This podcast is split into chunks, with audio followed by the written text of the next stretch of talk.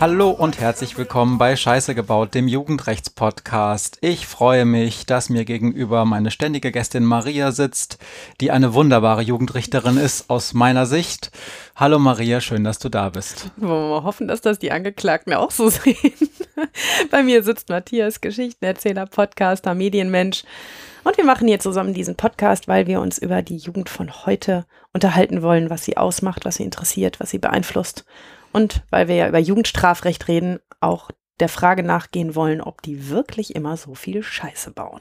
Ich frage mich gerade, ob es eigentlich ein gutes Zeichen wäre, wenn deine Angeklagten finden, dass du eine wunderbare Jugendrichterin bist.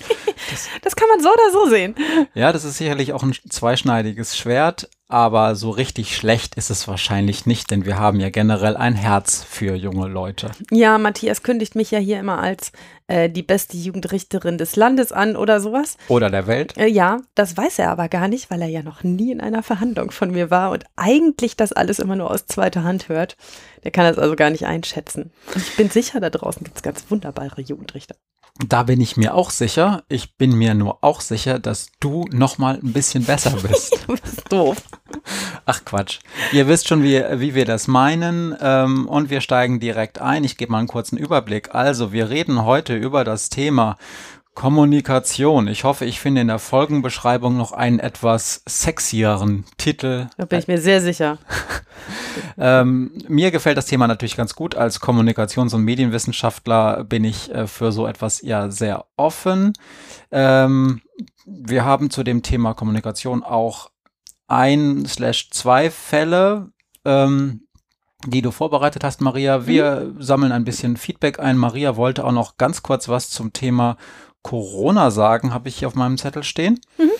Dann machen wir die zwei Fragen und ähm, geben am Ende einen Ausblick auf die nächsten 24 Folgen Jugendrechtspodcast.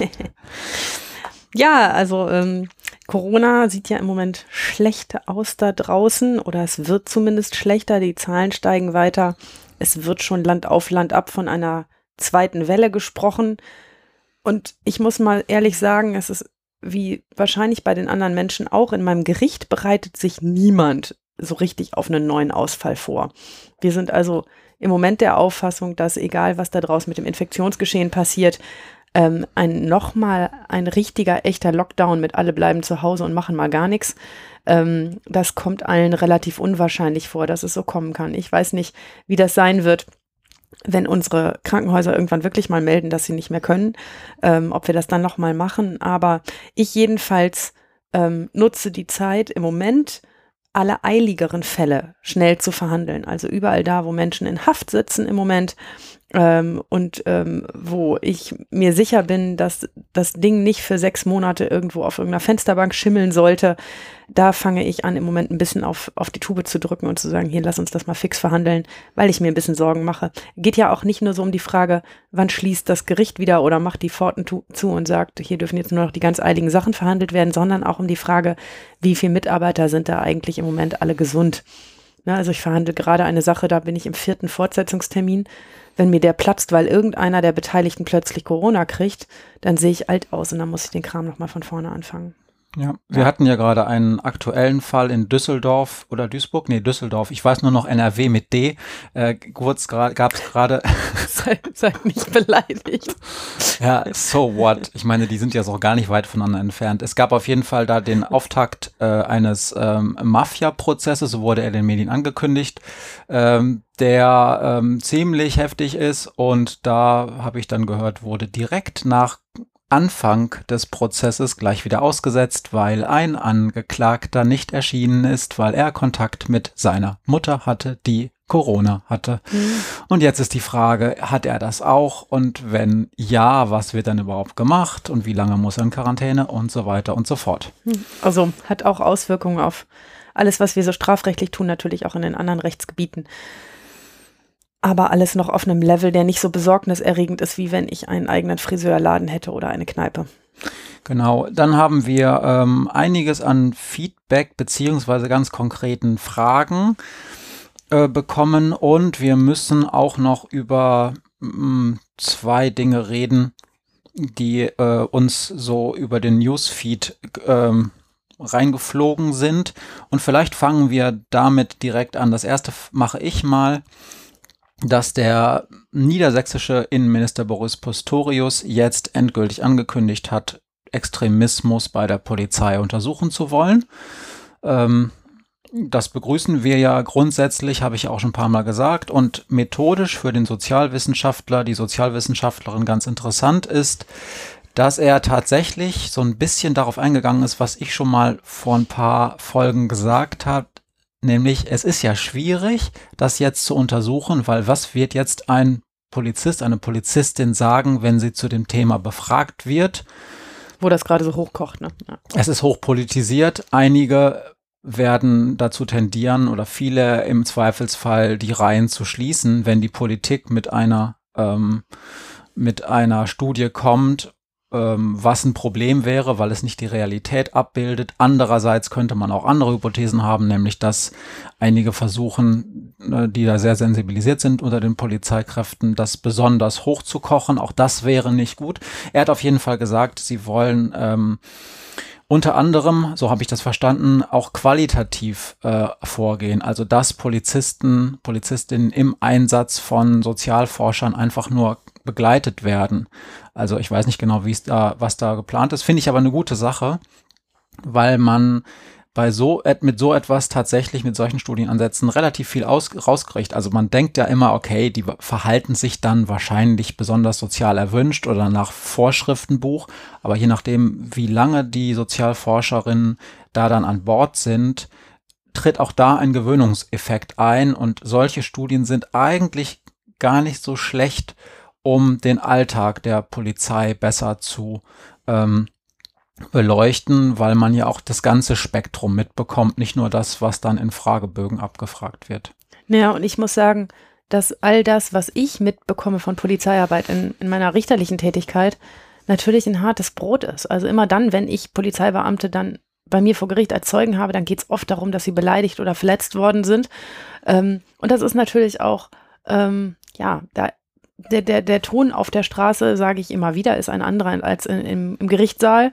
Ähm, und da wird auch anders miteinander umgegangen. Und ich habe für ganz viele Dinge viel Verständnis, aber ich finde auch, dass eine Untersuchung ähm, auch im Sinne der Polizei wirklich eine wichtige Sache ist. Um da zu klären, was haben wir eigentlich ein strukturelles Problem, haben wir ein Problem. Also das ist kein, kein Einzelfallproblem ist. Ich glaube, das haben wir inzwischen ähm, mitgeschnitten. Ähm, aber sich, sich der Frage mal anzunähern und der Frage auch zu stellen, ich finde, das steht der Polizei echt gut zu Gesicht. Und zwar ganz wertfrei, ob in die eine oder andere Richtung. Aber ich finde, sich, äh, sich einer Untersuchung zu stellen und sich das, ähm, sich das mal auf die Fahnen zu schreiben, wir wollen es auch gerne wissen, wie es bei uns intern eigentlich aussieht. Ich glaube, dass das nur von Vorteil sein kann für alle Beteiligten. Ja, und ich glaube, dass also dadurch, dass er auch diesen Studienansatz der, wie ich denke, nur einer von mehreren ist, auch in der Öffentlichkeit kommuniziert hat, ähm, glaube ich, dass er auch wissenschaftlich bereits beraten wurde in dieser Hinsicht, weil auf so einen Studienansatz kommt normalerweise die Politikerin, der Politiker nicht sofort. Aber ähm, bestimmt das KfN oder nicht? Das weiß ich nicht. Aber ähm, es macht auf jeden Fall Sinn, was ich da gehört habe und ich bin froh.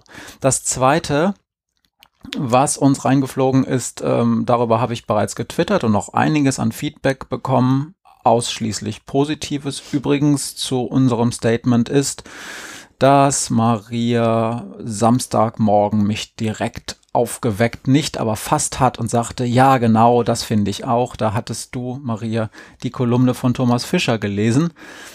Hm, Im Spiegel, Spiegel Online besser gesagt. Ähm, kannst du da mal kurz was zu sagen? Ja, also haben wir ja schon oft drüber geredet. Thomas Fischer, ähm, Kollege, der lange beim BGH gearbeitet hat und inzwischen eine Kolumne beim Spiegel schreibt über Rechtsthemen. Und die hat mich diese Woche mal wieder, muss man sagen, erwischt, weil es sich inhaltlich um die Verurteilung vom Rapper Xus, Jesus, Jesus, ja. immer falsch ausgesprochen, Jesus, ähm, wie Jesus, nur ja, ein bisschen anders geschrieben, damit, äh, damit die Blasphemie nicht total offensichtlich ist. ich kann mich trotzdem nicht dran gewöhnen. Ähm, es ging um die Verurteilung von Jesus und die sehr markigen Sprüche des, Sprüche des zuständigen Richters im Amtsgericht Hamburg. Und äh, man muss sagen, der Kollege Fischer, der ist mit seinen Schachtelsätzen und seinen roten Fäden, die sich erst am Ende einer sehr langen Kolumne irgendwie manchmal ergeben, schon nicht wenig nervig, aber er spricht mir aus der Seele, wenn er sagt, dass so ein ganz bisschen Demut im Strafprozess auf Seiten der Justiz nicht schadet und dass wir Richter eine Menge Macht in die Hände bekommen haben, ohne dass das unser eigener Verdienst wäre, dass wir zumindest uns diese Macht im Konkreten verdient hätten. Und er sagt auch, und das finde ich super wichtig, dass leicht ist, in der Robe von oben, erhöht sitzend, alle Regeln im Saal beherrschend, dass dann ganz einfach ist, markige Sprüche zu machen und Witze, aber dass das dem Anspruch der Sache da Strafrecht zu machen, eigentlich überhaupt nicht gerecht wird und im Übrigen auch peinlich und auch ein bisschen armselig ist. Und eigentlich spricht mir das aus der Seele. Leute, die sich von oben aus der Robe herab über Menschen lustig machen oder sie einnorden auf ganz bestimmte Art und Weise. Ich weiß gar nicht, ob das der Kollege in dem konkreten Fall gemacht hat. Ich war nicht dabei, aber alles, was man darüber gelesen hat, ähm, ist die Kritik von Herrn Fischer darüber wirklich angemessen. Ja, genau, das muss man nochmal dazu sagen. Wir haben den Prozess nicht verfolgt, wir haben nur die Berichterstattung verfolgt und die dann auch stark personalisierte Berichterstattung über diesen Prozess, sowohl was diesen Rapper, diesen Jesus angeht, als auch was den Richter am Amtsgericht da anging. Da gab es dann ja auch Hintergrundinfos, äh, was der schon alles gemacht hat. Der war übrigens auch lange Jugendrichter, wie ich so gelesen habe. Mhm. Und es es äh, entstand dann zumindest in der Öffentlichkeit ähm, der Eindruck, dass sich im Prinzip in diesem Gerichtssaal zwei Hypermachos getroffen haben. Dieser Jesus, der da offensichtlich äh, ja auch überhaupt nicht äh, auf den Mund gefallen ist und auch ein super unangenehmer Typ vielleicht ist, aber auch dieser Richter, der auch mal klarstellen wollte, wer hier den längeren hat und naja, ne? Ja, also ähm, ich will gar nicht ausschließen, dass ich auch mal in meinen Verhandlungen markige Sprüche mache und dass ich auch mal Dinge sage und dass ähm, ich weiß gar nicht, ob das der Kollege getan hat, um, um sich zu produzieren. Ja, weil so, so stellt es Thomas Fischer ein bisschen dar. Ähm, das weiß ich gar nicht ob das zwangsläufig der Fall ist. Aber wenn das Verfahren so gelaufen ist, wie es da in der Berichterstattung geschildert wird, ja, dann ist es es geht mir gar nicht so sehr um den, um den, den, den, konkreten Kollegen und was er da konkret gesagt hat, sondern um das, was Thomas Fischer daraus macht, nämlich die Frage, nähert euch doch einem Strafprozess mal nicht von oben herab äh, und nicht mit dem Wissen der Bildungsbürgerkinder gegenüber den, äh, in Anführungsstrichen, Schmuddelkindern, äh, die nie richtig erzogen worden sind und mal die harte Hand zu spüren äh, brauchen, und, sondern, sondern nähert euch doch mal mit ein bisschen mehr Demut ähm, der Sache. Und das finde ich ähm, sehr, sehr richtig und entspricht dem, was ich schon lange denke. Und auch wenn Fischer mit einem erhobenen Zeigefinger rügt, dass der Richter seinen Zeigefinger erhoben hat. ähm, das tut er auch immer ganz gerne, ähm, aber in der Sache hat er recht. Ja, und für die juristischen äh, Menschen unter euch, die auch äh, da im, in, der, in der Juristerei arbeiten, vielleicht auch ganz interessant ähm, was Fischer zu diesem Strafmaß und auch zu diesem Doppelstrafmaß sagt. Also einerseits geht es auch um die Frage, ähm, da wurde ja gleichzeitig Freiheitsstrafe und Geldstrafe verhängt und ähm, dann auch noch die Frage gestellt, hm, was ist eigentlich so ein, die Höhe des Tagessatzes wert und wann kann man das eigentlich machen? Also wann kann man sozusagen überhaupt neben dieser Geld, äh, Freiheitsstrafe auch eine Geldstrafe verhängen? Und da hatte er offensichtlich auch materielle ähm, nicht materiell, also äh, Zweifel daran, dass die Voraussetzungen erfüllt sind, dass diese materielle, äh, dass diese Geldstrafe noch erhoben werden kann. Also ähm, wie gesagt, in der Sache stecke ich da gar nicht drin, aber ich habe nur an dem Tag, an dem wir über diese Berichterstattung hier auch miteinander geredet haben, Matthias und ich, zu Matze gesagt, also 300 Tagessätze habe ich noch nie verhängt und zwar aus gutem Grund. Das ist nämlich fast ein Jahreseinkommen, egal gegen wen. Ähm, das muss man sich mal ganz kurz fragen, ob das Sinn macht. Ähm, stellt euch da draußen vor, euch würde jemand ein quasi ein Jahreseinkommen wegnehmen. Ähm, ja, wie, äh, wie könnte man damit umgehen? Wie lange würde man daran abbezahlen?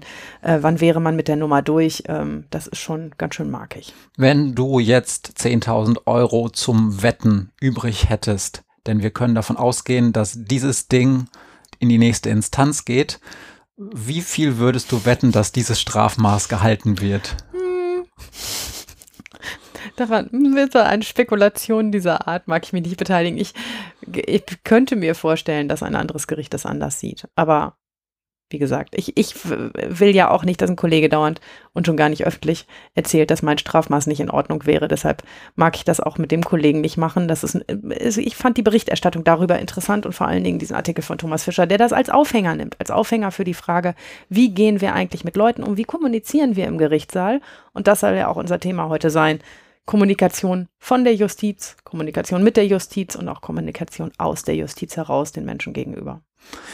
Ja, und wo, bevor wir damit jetzt anfangen mit diesem Thema, habe ich jetzt noch drei konkrete Fragen reingeflogen bekommen und im Gegensatz zu manchmal, wo ich die dann immer vergesse, wollte ich sie zumindest kurz mal in den Raum schmeißen und du kannst dann sagen, Maria, oh, das ist was für die nächste Folge, das kann ich jetzt so einfach nicht beantworten oder vielleicht kannst du sie ganz kurz und knack, knapp beantworten.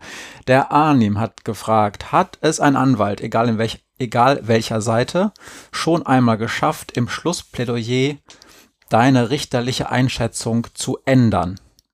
Oh ja.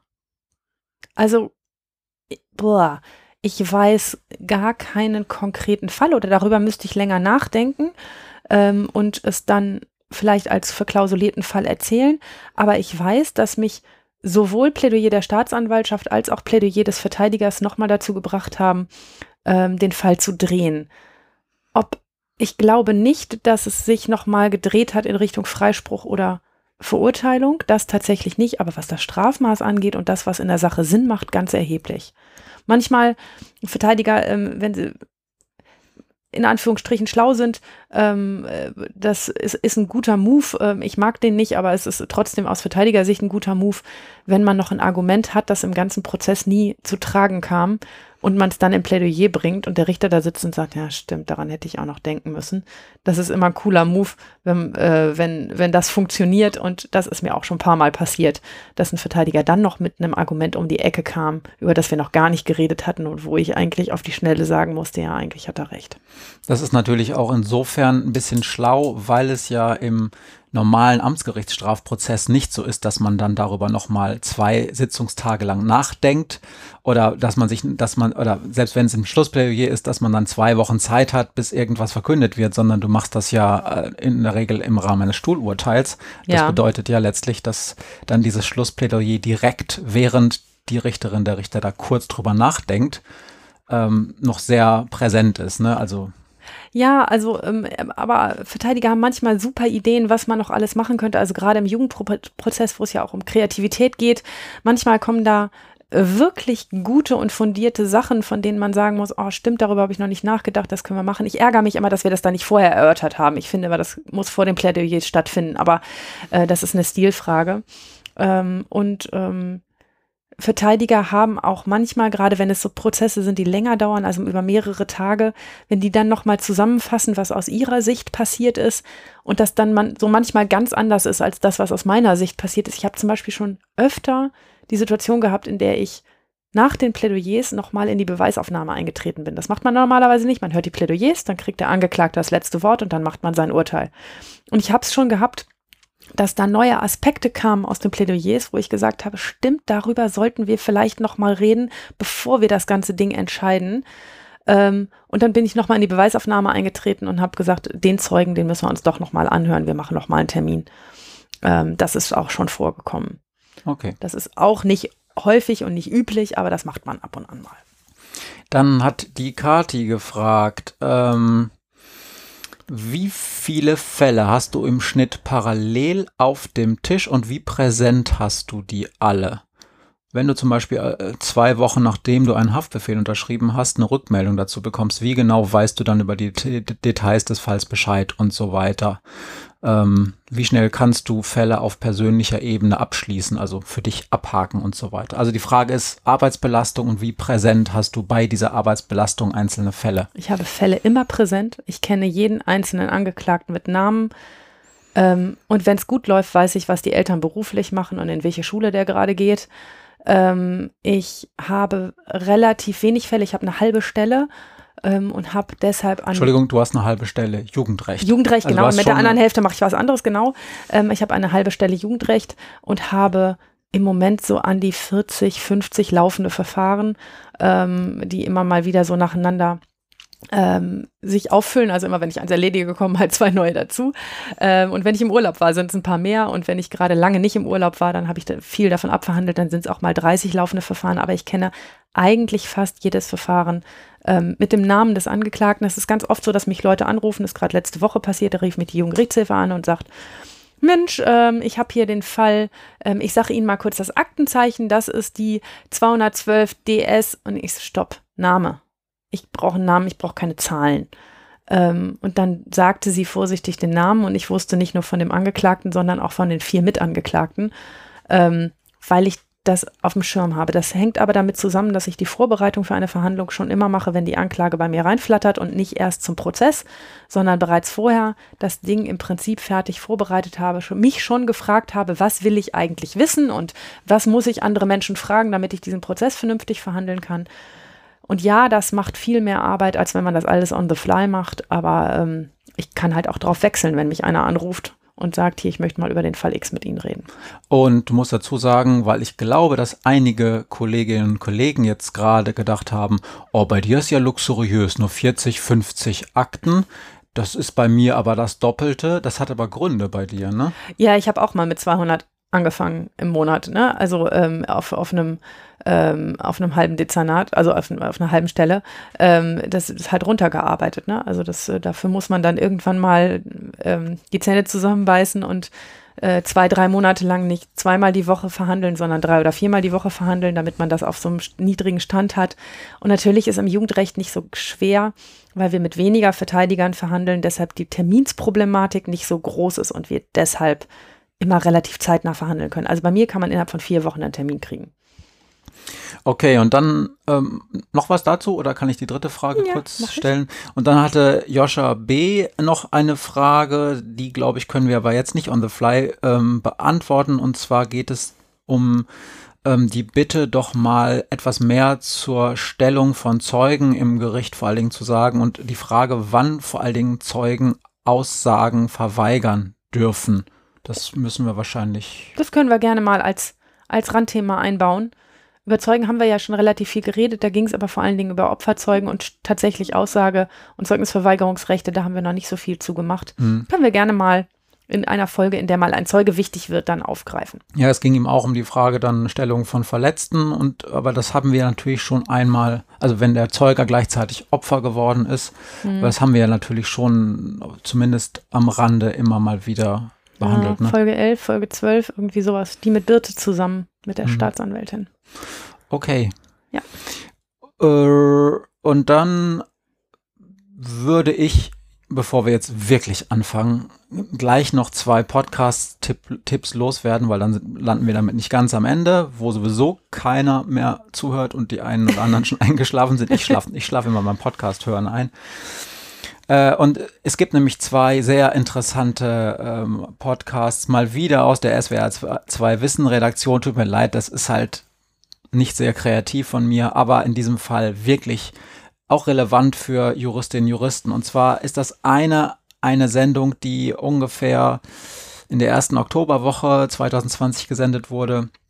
Da geht es um die Frage der Reformbedürftigkeit der JuristInnen-Ausbildung und wie man das Studium anders gestalten könnte. Da hätte ich auch Ideen. Genau, ähm, das meiste wisst ihr natürlich aus eigener Anschauung und eigenem Erleben. Trotzdem auch nochmal ganz interessant, dass da auch ähm, ExpertInnen zu Wort kommen, die das genauso sehen wie wahrscheinlich die Vielzahl derer, die hier zuhören. Und auch interessant übrigens das Statement von einigen Interviewpartnern, die gerade erst jetzt fertig geworden sind. Sie hätten den Eindruck, sobald man an die Seite wechselt, man also aus dem Examen dann irgendwann relativ schnell in die PrüferInnen-Situation kommt, dass dann schnell so dieser Eindruck bei denen entsteht, den, also den Prüfenden, oh, ich musste ja auch so viel dafür tun und ich hatte ja auch so ein schweres Leben, warum sollen jetzt eigentlich die, die ich jetzt prüfe, ein einfacheres Leben haben? Das ist eine Meinung, die ich nicht vertrete, aber. Ja, also hört's euch an, vielleicht sind da ein paar Denkanstöße dabei. Und äh, eine Woche später oder so gab es etwas, einen Beitrag über das niederländische Strafrechtssystem. Da habe ich mit Maria letztens schon länger drüber diskutiert. Und zwar ähm, ist es aus meiner Sicht ganz interessant für die Juristinnen unter euch, einfach mal sich anzuhören, wie das in den Niederlanden läuft, weil da einige ähm, einige ähm, ähm, Verfahrenssachen sind, die komplett unserem auch theoretischen Ansatz widersprechen und man hier sagen würde, boah, das geht doch gar nicht, das geht doch nicht rechtens. Zum Beispiel haben die ähm, haben die äh, kein Legalitätsprinzip, sondern ein Opportunitätsprinzip. Das bedeutet, es muss der Staat nicht jede Straftat verfolgen, wenn er meint, das ist jetzt nicht wichtig und kann dafür Schwerpunkte legen. Und das hat natürlich ganz viele Nachteile auch, aber aus niederländischer Sicht ganz viele Vorteile.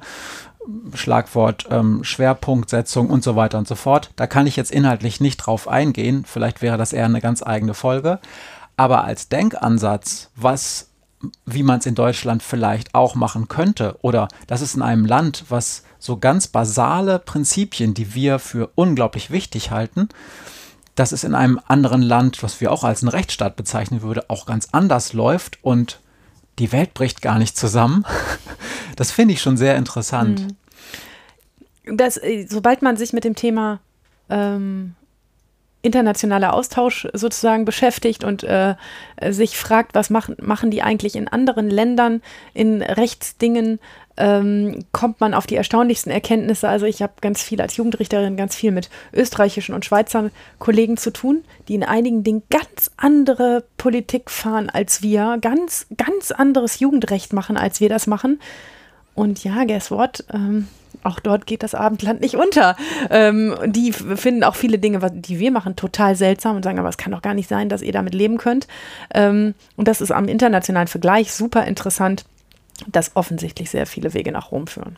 Oder ja. auch kein einziger. Und dass auf der anderen Seite man auch mal bedenken muss, wenn es erstmal eine gewachsene Struktur, die ja auch ganz viel an Argumenten und Argumentationen, warum das bei uns so und nicht anders ist, wenn es die schon gibt, dass es auch gar nicht mal so einfach und vielleicht auch gar nicht so ratsam ist, das jetzt komplett über den Haufen zu werfen. Auch das ist ja natürlich eine Sache. Ähm, und wie du schon sagst, dass auch vielleicht einfach viele Wege nach Rom führen aber als äh, Denkansatz auf jeden Fall sehr hörenswert. Ich verlinke beide äh, Podcasts, dem zu der Juristinnenausbildung und zum niederländischen Strafrechtssystem in den Show Notes. Und damit, wenn du jetzt nicht noch was hast, können wir mit dem Thema anfangen. Ja, machen wir das. Kommunikation ist ein schwieriges Thema und wahrscheinlich sehr viel ausufernder, als wir das heute behandeln können. Aber es ist mir total wichtig, dass wir mal darüber reden. Denn in meinem Job, da geht es ums Verstehen. Die Kommunikation ist das A und O. Es, ich muss verstehen, was passiert ist. Ganz wichtig. Und der Angeklagte muss verstehen, weshalb er zu was verurteilt wird und was sonst mit ihm geschieht. Es wäre ja schon hilfreich, wenn er überhaupt die Anklagepunkte verstehen würde. Ne? Mhm. Ne? Ja, und sie sind so krude formuliert, wir hatten das ja schon ein paar Mal, ähm, dass man immer, sich immer fragen muss, okay, hat derjenige verstanden, um was es hier heute geht? Es gibt nicht selten Angeklagte, die da schulterzuckend auf der Anklagebank sitzen und sagen, ich habe so viel Scheiß gemacht, ich weiß gerade gar nicht, von welchem Scheiß du redest. Ähm, und ich kann, manchmal ist es sogar so, ich kann auch den ganzen Scheiß nicht mehr auseinanderhalten, keine Ahnung, von welchem meiner Einbruchdiebstähle du sprichst ich, ich weiß von mehreren, aber einer von denen, die du da vorgelesen hast, wird schon auch dabei gewesen sein, wenn du sagst, ich war das. Das äh, ist natürlich krass und es ist vor allen Dingen nicht immer leicht zu kommunizieren und das liegt daran, dass unsere Kommunikation in Rechtsdingen an so furchtbar viele Regeln gebunden ist. Also, ich kann nicht einfach zum Verurteilten sagen, so, und falls dir das jetzt nicht passt, kannst du beim, dich beim Landgericht beschweren. Das musst du aber innerhalb der nächsten zwei Wochen machen. Warum das nicht? würde er vielleicht verstehen. Das kann ich, das ist total ungenau und es ist damit nicht ausreichend. Ich habe ihm zum Beispiel nicht gesagt, dass das schriftlich sein muss, dass er sich beschwert. Da kann ich einfach sich auf den Hof vom Landgericht stellen und brüllen, so ich lege gegen das Urteil äh, vom Amtsgericht Rechtsmittel ein. Obwohl das cool wäre. Das wäre sehr cool, ähm, aber nicht nachmachen. Ähm, aber das reicht nicht. So, also um jemanden über seine Rechte und seine Pflichten und das, was er dafür tun muss, seine Rechte zu kriegen, hinreichend zu belehren, muss ich den ganzen Sermon sagen. Ich muss sagen, gegen dieses Urteil haben Sie das Rechtsmittel der Berufung und der Revision. Sie können innerhalb von zwei Wochen nach heute das Rechtsmittel einlegen, entweder zu Protokoll der Geschäftsstelle oder schriftlich, aber dann muss das Schreiben in den nächsten zwei Wochen hier angekommen sein. Damit er das versteht, sage ich immer noch dazu, wenn Sie sich hier ungerecht behandelt fühlen, kann mein Urteil von einem anderen Gericht überprüft werden. Das müssen Sie aber schriftlich und innerhalb der nächsten zwei Wochen sagen. Und davon hat er es immer noch nicht richtig verstanden. Und ich habe es auch immer noch nicht alles gesagt, was eigentlich wichtig ist. Denn wenn ich sage, wenn Sie sich ungerecht behandeln fühlen, dann kann das ein anderes Gericht überprüfen. Ja, aufs Gefühl der Ungerechtbehandlung kommt es übrigens nicht an ne, sondern vielmehr darauf, ob das Urteil nochmal überprüft werden soll. Aber das sprachlich so zu fassen, dass es das Gegenüber versteht und alles, was notwendig ist, was er wissen muss, auch drin ist, das ist ziemlich komplex. Und mhm. etwas so Einfaches wie ein Rechtsmittel ähm, ist in Wirklichkeit dann so kompliziert, dass ich im Prinzip nur zwei Möglichkeiten habe. Erstens, ich beschreibe es halbwegs verständlich und unvollständig oder ich beschreibe es vollständig, aber dann so kompliziert, dass es niemand mehr kapiert. Wir haben ja im Vorfeld ähm, auch über das von dir nicht sehr positiv gesehene Projekt der einfachen Sprache gesprochen, mhm. also wie zum Beispiel die Justiz ähm, auf ihren Internetseiten oder auch in der Kommunikation jetzt immer mehr versucht, einfache Sprache ähm, auch ähm, umzusetzen. Und da würde ich jetzt erstmal sagen, ja, Moment, du findest doch immer, wir sollen einfacher kommunizieren oder die Justiz so das alles verstehen. Aber das, wie du, wie ihr es momentan macht, teilweise gefällt dir auch nicht, richtig? Ja, ich habe hab auch noch keinen goldenen Weg gefunden. Also ähm, es gibt zum Beispiel, im, wir haben ja immer mal wieder über das neue Jugendgerichtsgesetz geredet, ne, das jetzt neu zum 1.1. oder 17.12. oder sowas in Kraft getreten ist. Ähm, und da stehen ganz, ganz, ganz umfangreiche Belehrungspflichten drin. Ich muss im Prinzip dem Jugendlichen schon bei der Beschuldigtenvernehmung die Grundzüge eines Jugendstrafverfahrens erklären. Ja, Matthias, darüber reden wir seit einem halben Jahr über die Grundzüge des Jugendstrafverfahrens. Wie erkläre ich einem 14-Jährigen, der seit zwei Jahren nicht mehr zur Schule gegangen ist, die Grundzüge des Jugendstrafverfahrens? Ja, was, was Erziehungsrecht ist, was seine Rechte sind, welche Beteiligte dabei sind. Und das alles in einem, einer Sprache, die er verstehen kann. Das ist, das ist die Quadratur des Kreises. Das ist wirklich schwierig. Und in allen anderen Rechtsdingen ist es eben auch so, dass, dass das, was wir machen, so komplex ist. Recht ist eben halt sehr komplex. Ähm, und dass man nur die Wahl hat, entweder zu verkürzen ähm, oder es versteht halt niemand. Und dann muss man sich entscheiden. Ich bin immer für die Variante lieber verkürzen und es verstehen. Ähm, aber es birgt halt Gefahren, dass Leute Dinge missverstehen und darüber werden wir uns heute in den Fällen auch unterhalten. Mhm. Also ich habe ein ganz kurzes Beispiel dazu. Ne? Also ich habe einen jungen Mann gehabt, Burhan, der ist inzwischen 19 und ist zu einer Jugendstrafe auf Bewährung verurteilt werden und diese Bewährung läuft nicht. Und der Bewährungshelfer berichtet mir, dass Burhan ständig zu den vereinbarten Terminen nicht auftaucht und dass er, der hat eine Auflage gekriegt, 80 Arbeitsstunden zu arbeiten und dass er dann noch nicht mal angefangen. Und in meinem Beispiel würde der Durchschnittsrichter jetzt die Staatsanwaltschaft anhören. Auch wir reden ja dauernd über so Dinge, wo man immer nebenbei noch erklären muss, was das eigentlich ist. Was heißt das, die Staatsanwaltschaft anhören? Das heißt, ich schicke denen die Akte und frage sie, was sie darüber denken. Und dann haben sie die Möglichkeit zu schreiben, hier widerruf mal die Bewährung von Burhan oder verlänger mal die Bewährung, der macht ja seine Auflagen nicht. Und dann würde ich Burhan schreiben, dass der Widerruf der Bewährung im Raum steht und dass er sich dazu äußern kann in einem Anhörungstermin. Genau, die, der Widerruf der Bewährung steht im Raum. Genau. Das ist ja schon alleine ja. etwas, wenn das ja. in diesem Schreiben steht, da würde der spätestens bei im Raum stehen sich echt am Kopf kratzen, oder? Ja, und dass er sich äußern kann in einem Anhörungstermin. Selbst Hörer unseres Podcasts haben mir schon ab und an gesagt, ihr kommt immer so elaboriert daher ähm, könnt ihr nicht ein bisschen, bisschen flockiger reden? Wo wir uns, glaube ich, sehr bemühen, das zu tun. Aber ähm, ja, es ist einfach schwierig, die Dinge, die wir tun, so auszudrücken, dass sie richtig sind. Also wir Juristen wollen dann ja auch, dass es nicht falsch ist, sondern dass es richtig ist in der Sache. Ähm, und man es trotzdem noch gut verstehen kann. Also nette Richter oder die mit Geduld oder die mit Zeit oder die, die bei Burhan noch Hoffnung haben, die würden ihm einen Brief schreiben. Ich mache das. Dem steht dann, in ihrer Bewährungsangelegenheit hat der Bewährungshelfer mitgeteilt, dass sie sich nicht an die Bewährungsauflagen halten. Sie sind mehrfach beim Bewährungshelfer unentschuldigt nicht erschienen und haben auch die verhängten Arbeitsstunden noch nicht erledigt. Die verhängten. Hm. Es steht daher der Widerruf der Bewährung im Raum. Ich gebe Ihnen Gelegenheit, binnen zwei Wochen Kontakt zum Bewährungshelfer aufzunehmen und den Beginn der Arbeitsstunden nachzuweisen. Andernfalls kommt es zu einem Anhörungstermin, in welchem ich über den Widerruf der Bewährung entscheiden werde.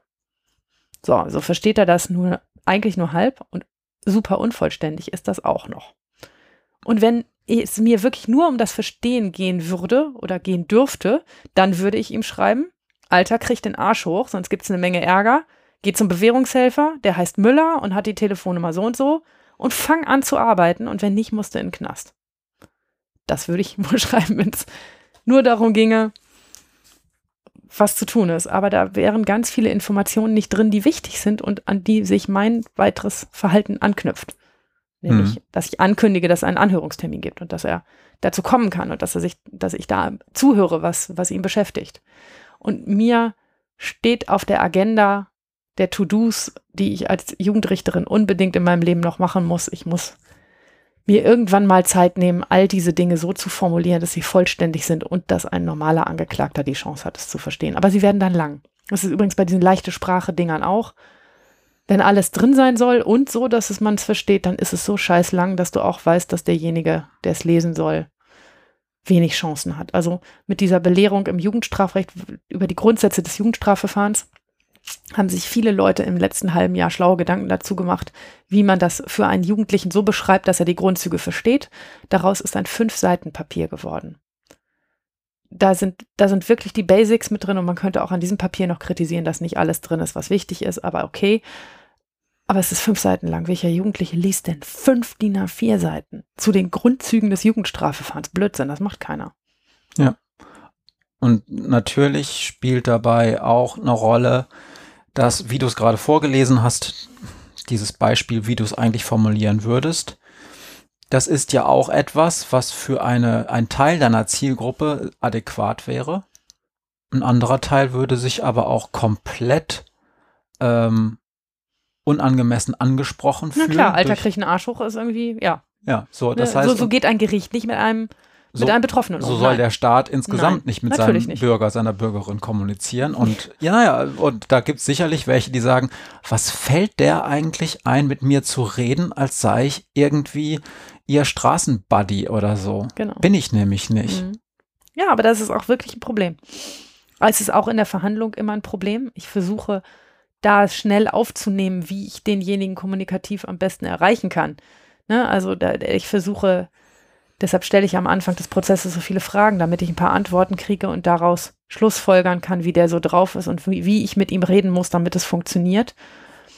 Aber ähm, ja, einfach ist das nicht. Und dann gibt es eben den Anspruch, ähm, der Staat redet mit seinem Bürger auf eine ganz bestimmte Art und Weise und das ist immer nicht despektierlich und das ist immer würdevoll und äh, das ist immer in der Sache korrekt äh, und auch in der Ansprache korrekt und da bist du schon schon wieder im Thema, versteht es denn der 14-Jährige, der seit zwei Jahren nicht zur Schule gegangen ist? Ja.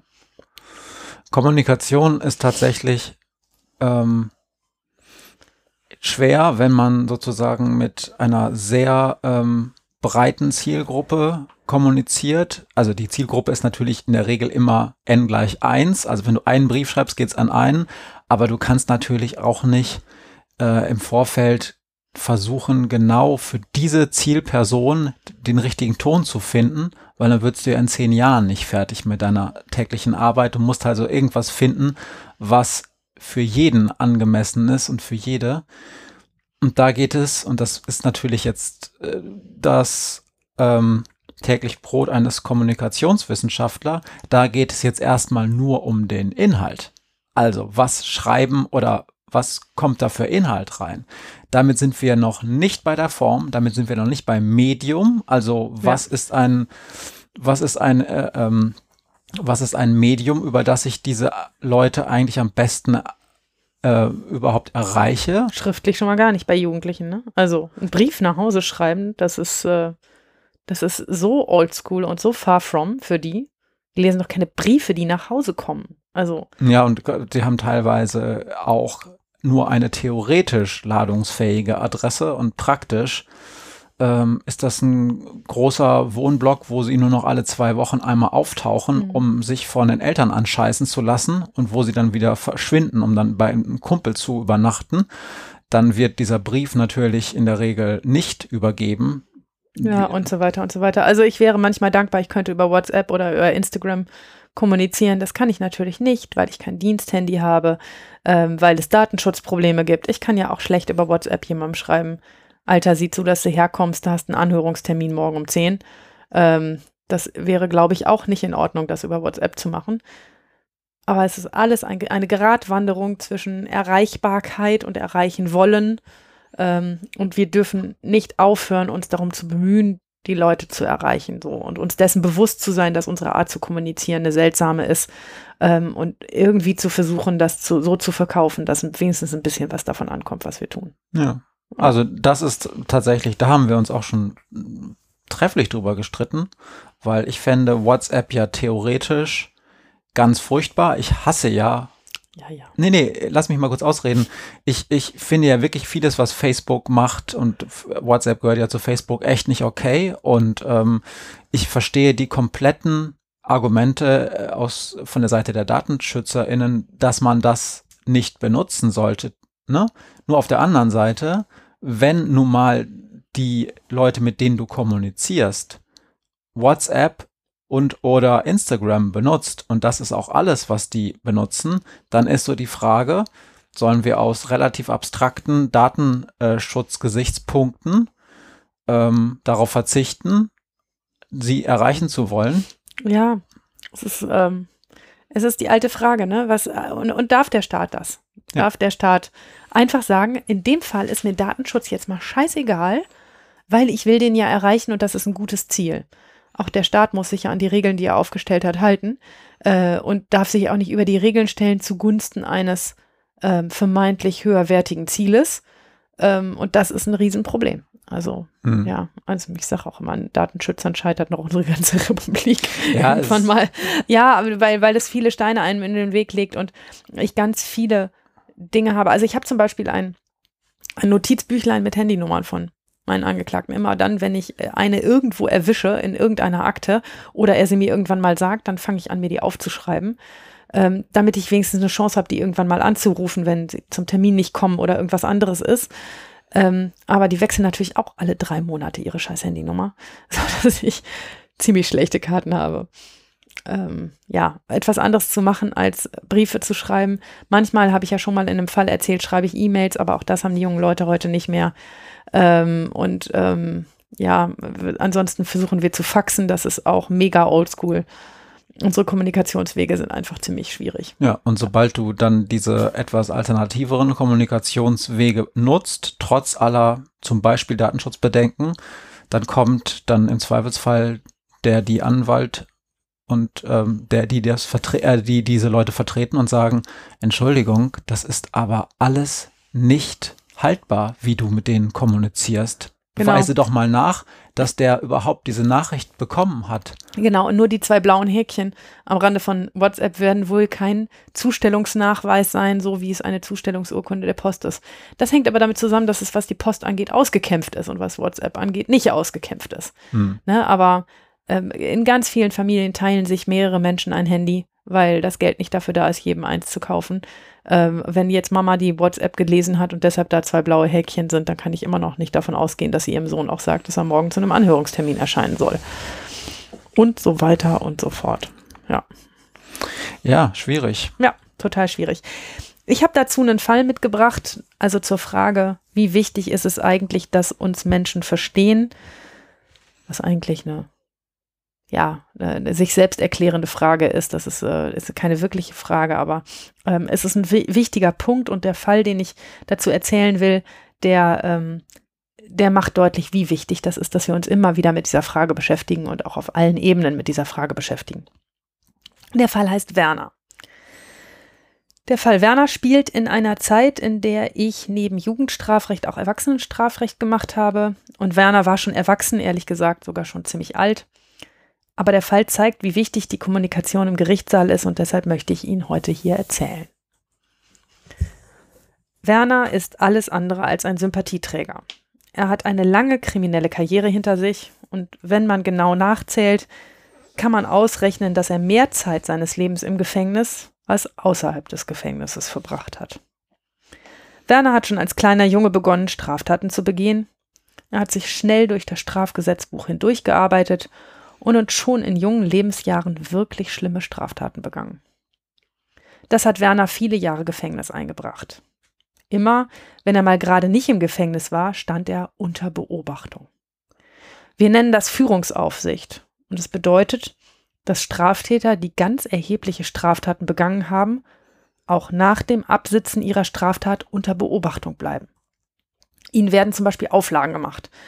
Ein verurteilter Sexualstraftäter zum Beispiel bekommt die Auflage, sich nicht auf Kinderspielplätzen aufzuhalten.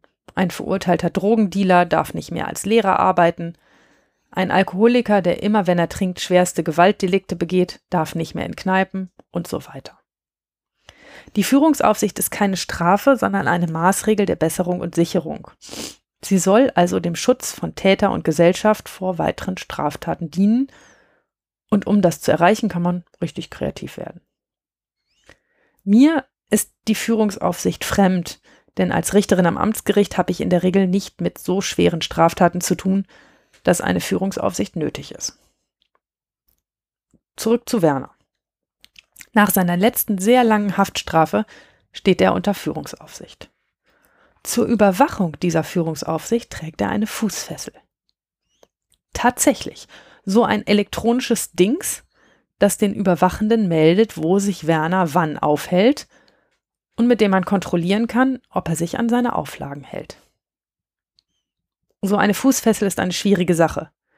Sie schützt vielleicht, ich glaube eher nicht, aber vielleicht die Umwelt vor Werner, weil der sich bewusst ist, dass er immer weiter überwacht wird.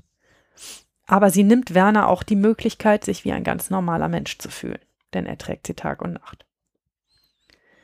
Ich will das hier nicht weiter ausweiten, denn es ist ein Thema für eine ganz eigene Folge. Ich will weiter von Werner erzählen. Er fühlt sich gegängelt von der Fußfessel und wittert, dass er anders behandelt wird als andere Straftäter. Auf der anderen Seite kann er aber auch nicht von Straftaten lassen. Er ist weiter kriminell. Mal wird er erwischt und mal nicht. Zum Glück hat er sich mittlerweile heruntergearbeitet. Er ist so alt, dass er keine Schwerstkriminalität mehr begeht. Und so kommt es, dass ich Werner kennenlerne, weil er in einem Supermarkt einen Strauß Blumen, eine Packung Tomaten und eine Salami geklaut hat. Ich kann dem Bundeszentralregisterauszug die schweren Vorbelastungen entnehmen und auch, dass Werner in den letzten Jahren immer wegen kleineren Diebstählen zu Gefängnisstrafen verurteilt wurde. Ich weiß nicht, warum er das nicht lassen kann, aber es ist ihm offenbar nicht möglich, ohne Gesetzesverletzungen zu leben. Werner wird seit vielen Jahren von einer taffen Verteidigerin vertreten. Ich weiß nicht, ob sie ihn mag, aber sie kämpft für ihn. Sie sagt, er würde härter bestraft und anders behandelt, weil er ein Fußfesselträger ist. Gegen jedes Urteil des Amtsgerichts geht sie immer in Revision. Das heißt, sie bittet um Überprüfung des Urteils vor dem Oberlandesgericht. Dort wird der Fall nicht neu verhandelt, aber immer geprüft, ob der urteilende Richter einen Rechtsfehler oder im Prozess einen Fehler gemacht hat. Werner sitzt auf der Anklagebank.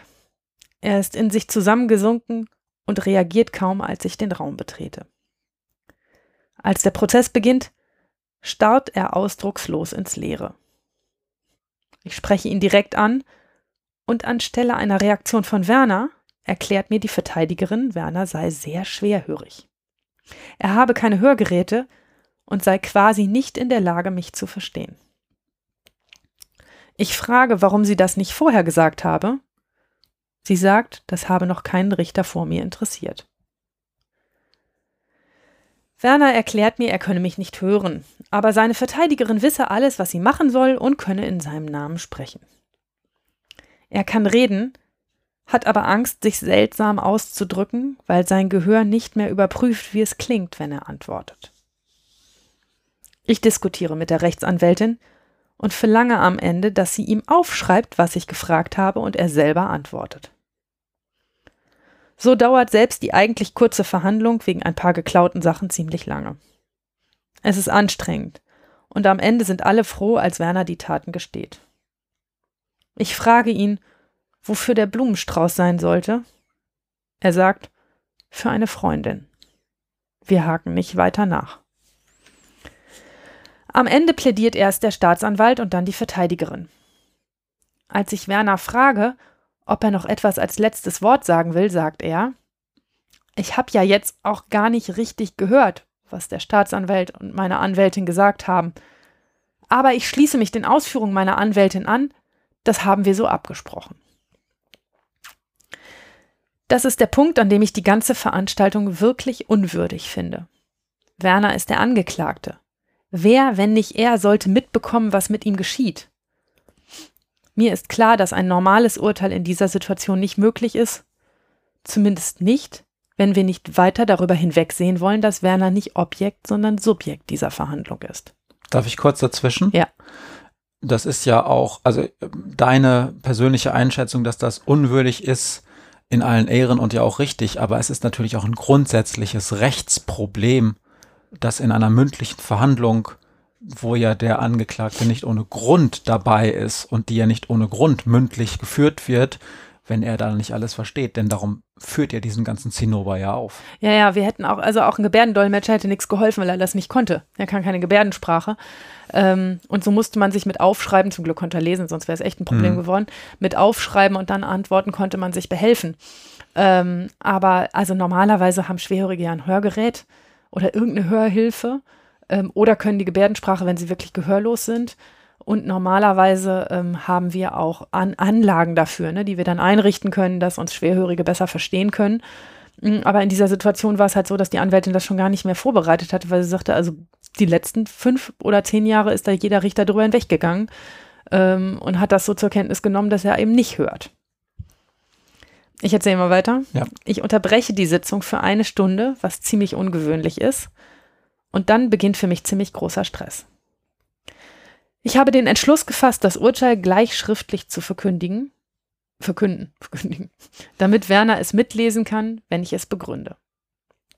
Das machen wir normalerweise nicht, aber normalerweise können die Anwesenden auch hören, was ich sage. Ich haue also in die Tasten und schreibe die Urteilsbegründung auf. Das ist deshalb nicht ganz easy, weil ich ja weiß, dass die Anwältin immer Revision einlegt und ein Urteil ganz ohne Denk- und prozessuale Fehler in einer Stunde aufzupinseln, ist auch bei einem einfachen Sachverhalt nicht ganz leicht. Und es sollte ja auch möglichst nicht zu viele Rechts, äh, Rechtschreibfehler enthalten, ja. damit es nicht peinlich wird. Ah, ne? Das ist eins von meinen Problemen. Am Ende verkünde ich das Urteil und mit der Verkündung drücke ich Werner den Text des Urteils in die Hand, damit er mitlesen kann, was ich dann vorlese. Mehr als den geschriebenen Text sage ich nicht, denn er würde es ja nicht richtig hören. Als wir fertig sind, schreibt sich die Verteidigerin mit Werner etwas auf einem Zettel hin und her. Sie kommt danach an meinen Richtertisch und sagt, ihr Mandant habe darum gebeten, diesmal kein Rechtsmittel einzulegen, er sei ordentlich behandelt worden. Und das hat mich an dieser Geschichte wirklich nachdenklich gemacht. Und ich erzähle sie auch oft, weil Menschen auf der Anklagebank sich nie fühlen dürfen wie ein Stück Kulisse oder wie etwas, über das geredet wird. Und ein Urteil annehmen, darum geht es uns doch am Ende, wenn wir ein Urteil machen, nicht darum, ähm, irgendetwas, irgendein ein, ein Theaterstück aufzuführen, sondern uns geht es doch am Ende darum, dass derjenige, dem wir etwas sagen, das vielleicht auch mitnimmt und vielleicht später keine Straftat mehr begeht, aber das hat nur eine Chance, ein Urteil hat nur eine Chance angenommen oder auch verinnerlicht zu werden, wenn derjenige, den es betrifft, das Gefühl hatte, dass ihm auch zugehört worden ist. Und das ist was ganz Kriegsentscheidendes. Und so eine blöde Schwerhörigkeit darf aus meiner Sicht niemals zwischen dem Angeklagten und dem Gericht stehen. Ich muss dazu sagen, dass Werner wirklich kein Sympathieträger war. Also wirklich kein angenehmer Mensch. Ähm, auch in seinem ganzen Erscheinungsbild, in den Sachen, die, die er gesagt hat. Er war wirklich niemand, wo man so denkt, oh, dem muss ich heute aber helfen. Aber die Situation war dermaßen unwürdig, ähm, dass ich das so nicht stehen lassen konnte ähm, und deshalb dieses Urteil getippt habe. Und ein paar Monate später ist Werner gestorben und ich glaube im Gefängnis. Mit seiner Fußfessel wahrscheinlich. Nein, im Gefängnis musste er die nicht tragen. Ja, ähm, ich habe dir, ähm, ich habe dir letztens irgendwann mal eine Frage gestellt, das ist schon einige Folgen her. Da ging es um die Frage, was die Situation des größten Stresses war, die du erlebt hast. Da hatte, da hatte ich diesen Fall im Kopf. Mhm. Ähm, da hast du dann was anderes gesagt und hast mir dann nach der Folge gesagt, nee, das muss ich mal, äh, das muss ich mal separat verarbeiten, weil der Fall so erwähnenswert mhm. ist. Ähm, und ich kann mich erinnern, da bist du dann auch am Ende dieses Tages zu mir gekommen und hast gesagt, heute bin ich echt unter Strom gewesen, aber auch ganz schön stolz, dass das so funktioniert hat, ne? Ja, ähm, also das war eine der stressigsten Situationen, weil man will so ein Revisionsurteil schon auch nicht verkacken. Das will man schon ordentlich also schreiben. revisionsfestes Urteil. Ja, hm. das will man, will man schon so schreiben, dass es am Ende das Oberlandesgericht sich auch nicht totlacht über einen und sagt, was macht die denn für Urteile? Ne? Und ähm, das war mir klar, viel länger als eine Stunde konnte ich nicht unterbräuchten, weil mein Zeitplan das nicht vorsah. Ähm, und ich hatte schon alles nach hinten verschoben, deshalb. Ähm, aber ich, ich wollte auch dass der versteht, was mit ihm passiert und dass, das, dass wir diese, dieser Unwürde, die es bislang gegeben hat, nicht weiter Raum geben. Das war mir irgendwie wichtig.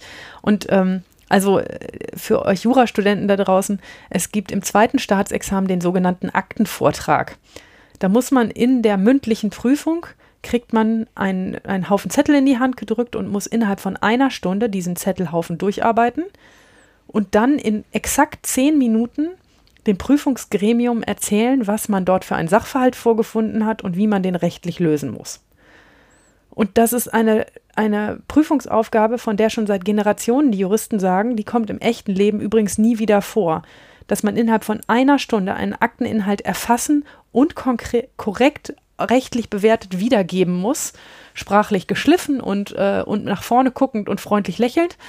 Ähm, das ist etwas, was es dann praktisch fast nicht mehr gibt, diese Situation. Aber in diesem Fall ähm, saß ich da und musste lachen und dachte, guck, für irgendwas war der Stress mit dem Aktenvortrag gut. Jetzt kann ich innerhalb von einer Stunde so ein Revisionsurteil schreiben oder revisionsfestes Urteil, vermeintlich festes Urteil schreiben. Ähm, zwar mit Schweißperlen auf der Stirn, aber, ähm, aber so, dass, dass ich sage, auch unter Strom kriegt man das hin, das schnell zu machen. Ich hätte natürlich, also wenn ich es ganz, ganz ordentlich hätte machen wollen, hätte ich unterbrechen können, sagen können, wir verhandeln in einer Woche weiter äh, und dann verkündigt das Urteil. Das wäre auch gegangen, aber. Ähm. Ja, aber so, ähm, und das muss man natürlich auch mal dazu sagen, hättest du das gemacht, und würdest du das immer so machen, dann würdest du in einem Dezernat auch nicht mit 40, 50 Nein. Akten da Nein, sitzen. dann würde ich wieder mit 200 Akten da sitzen, weil, na klar. Weil und würde die einzelnen Angeklagten nicht kennen. Das habe ich eben, als du die Frage gestellt hast, natürlich nicht dazu gesagt. Bei 200 Mann, die monatlich durchwechseln, äh, kenne ich natürlich die Akten nicht. Ne? Ja. Und, äh, und, und, und, die Namen nicht einzeln und, und schon gar nicht, was die Eltern beruflich machen. Da muss man sich runterarbeiten zu einer kleinen Anzahl, wo man das gerade noch so im Gedächtnis erfassen kann. Ja. Ja, genau. Und ähm, ja, äh, ja, also dieser Fall ist auf jeden Fall ähm, sicherlich auch absolut Ausnahme. Ähm, zeigt aber auch mit, auf was für kommunik kommunikative Sonderprobleme man äh, stoßen kann vor Gericht. Ja.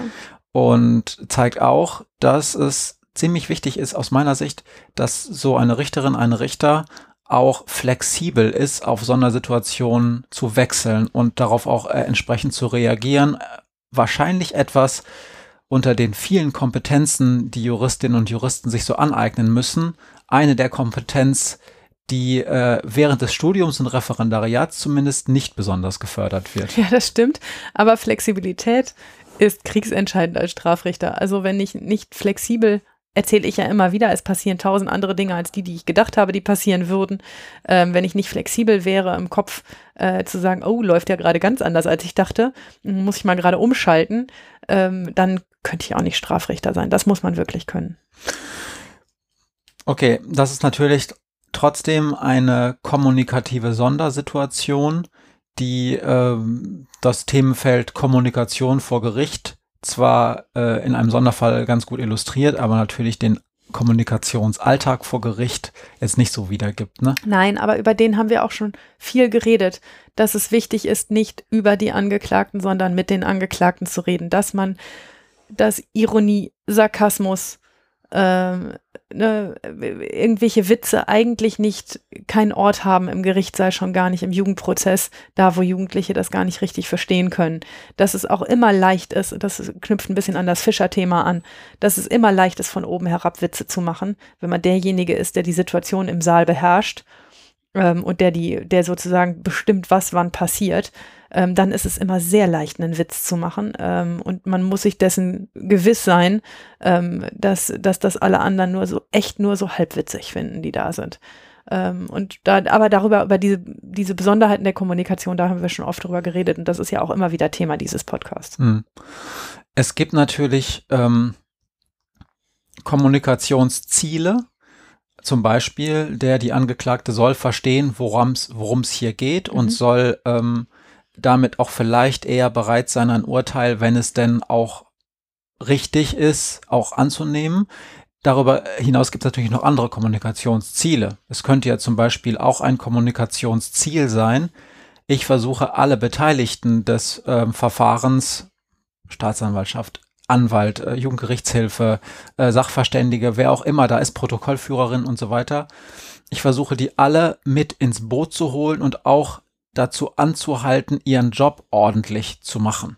Mhm. Und ich glaube, dass das ähm, dass das auch unterschätzt wird, dass jemand, der auf eine bestimmte, bestimmte, mit Sicherheit sehr verbindliche Art und Weise kommuniziert, und zwar mit allen Beteiligten, dass dem gegenüber man sich auch vielleicht eher verpflichtet fühlt, seinen Job gut zu machen und nicht auf eine Art und Weise, dass das Verfahren eher so halb gut wird.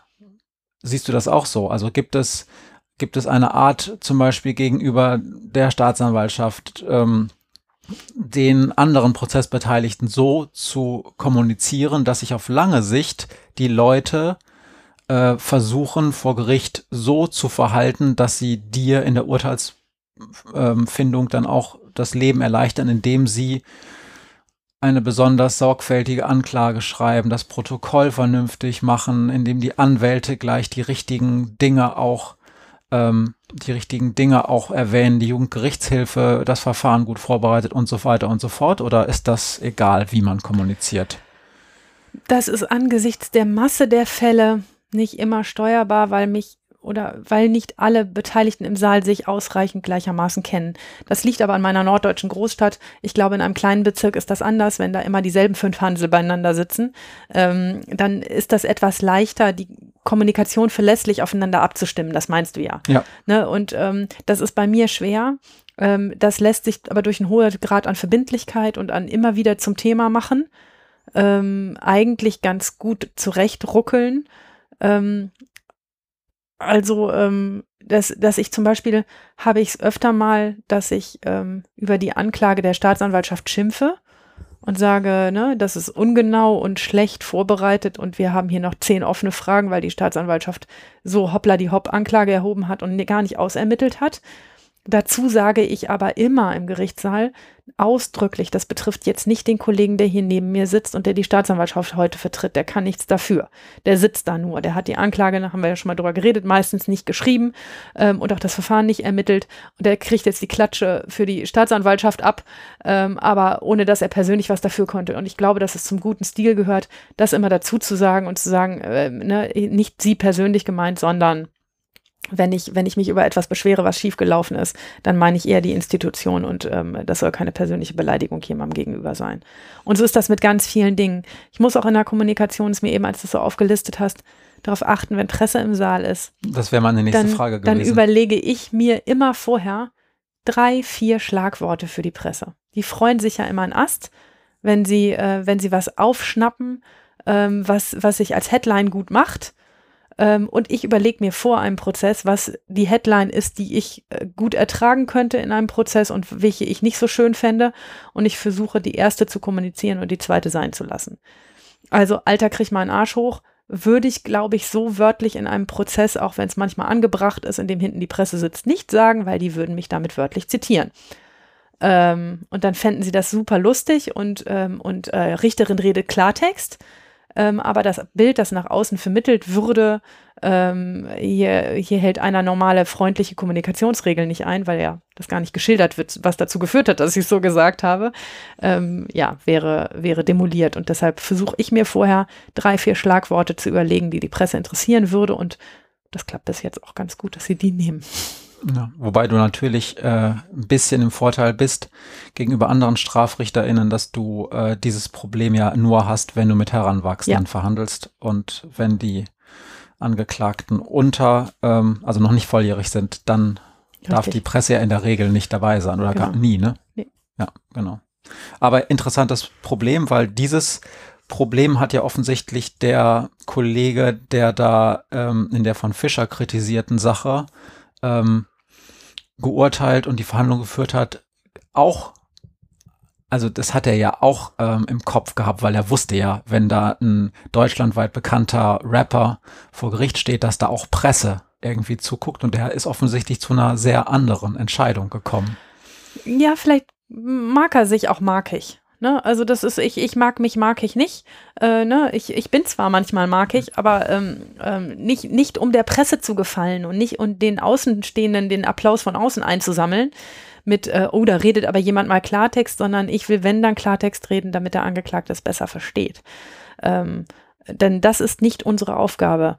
Ähm, Aufgabe der Presse ist es, uns auf die Finger zu schauen und unsere Aufgabe ist es nicht, die Presse dabei zu bedienen, sondern, äh, sondern unseren Job zu machen und zwar genauso, wie er in dem Moment erforderlich ist, mit drauf zugeschnitten, was für den Angeklagten erforderlich. Vielleicht war im Fall Jesus erforderlich, den so anzupaulen, wenn er auch gut gepault hat, wahrscheinlich.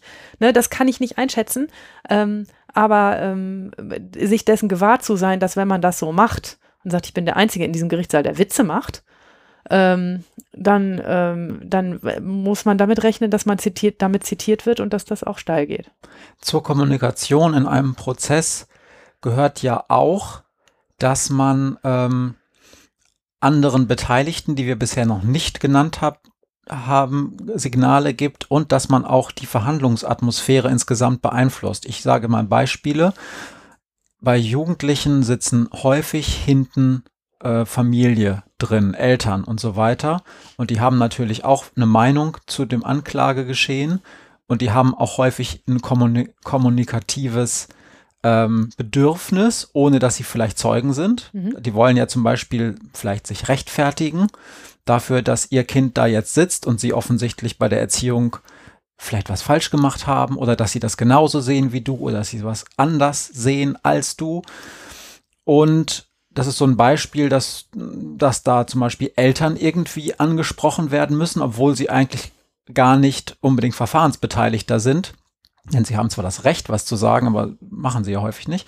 Und zum Zweiten musst du natürlich durch die Art der Verhandlungsführung auch immer so ein bisschen darauf achten, dass du sagst, ich führe die Verhandlung, denn wenn du einen Zeitplan hast und der muss auch möglichst durchgehalten werden, dass alle Fälle an diesem Tag zu ihrem Recht kommen, dann ist es natürlich nicht gut, wenn dir in Anführungsstrichen das Verfahren aus der Hand gleitet und mhm. Leute miteinander streiten.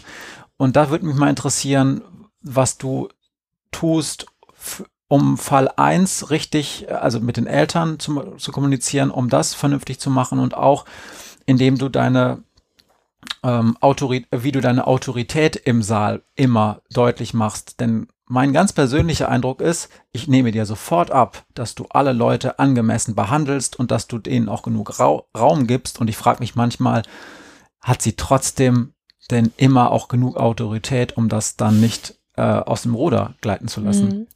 Also erstmal gilt bei mir die Regel, äh, wer kommunizieren will, darf kommunizieren. Ich lasse niemanden da sitzen, der zappelt und zuckt und offensichtlich was sagen will, ohne dass er was sagen darf, auch wenn er keine prozessuale Rolle hat in dem Moment.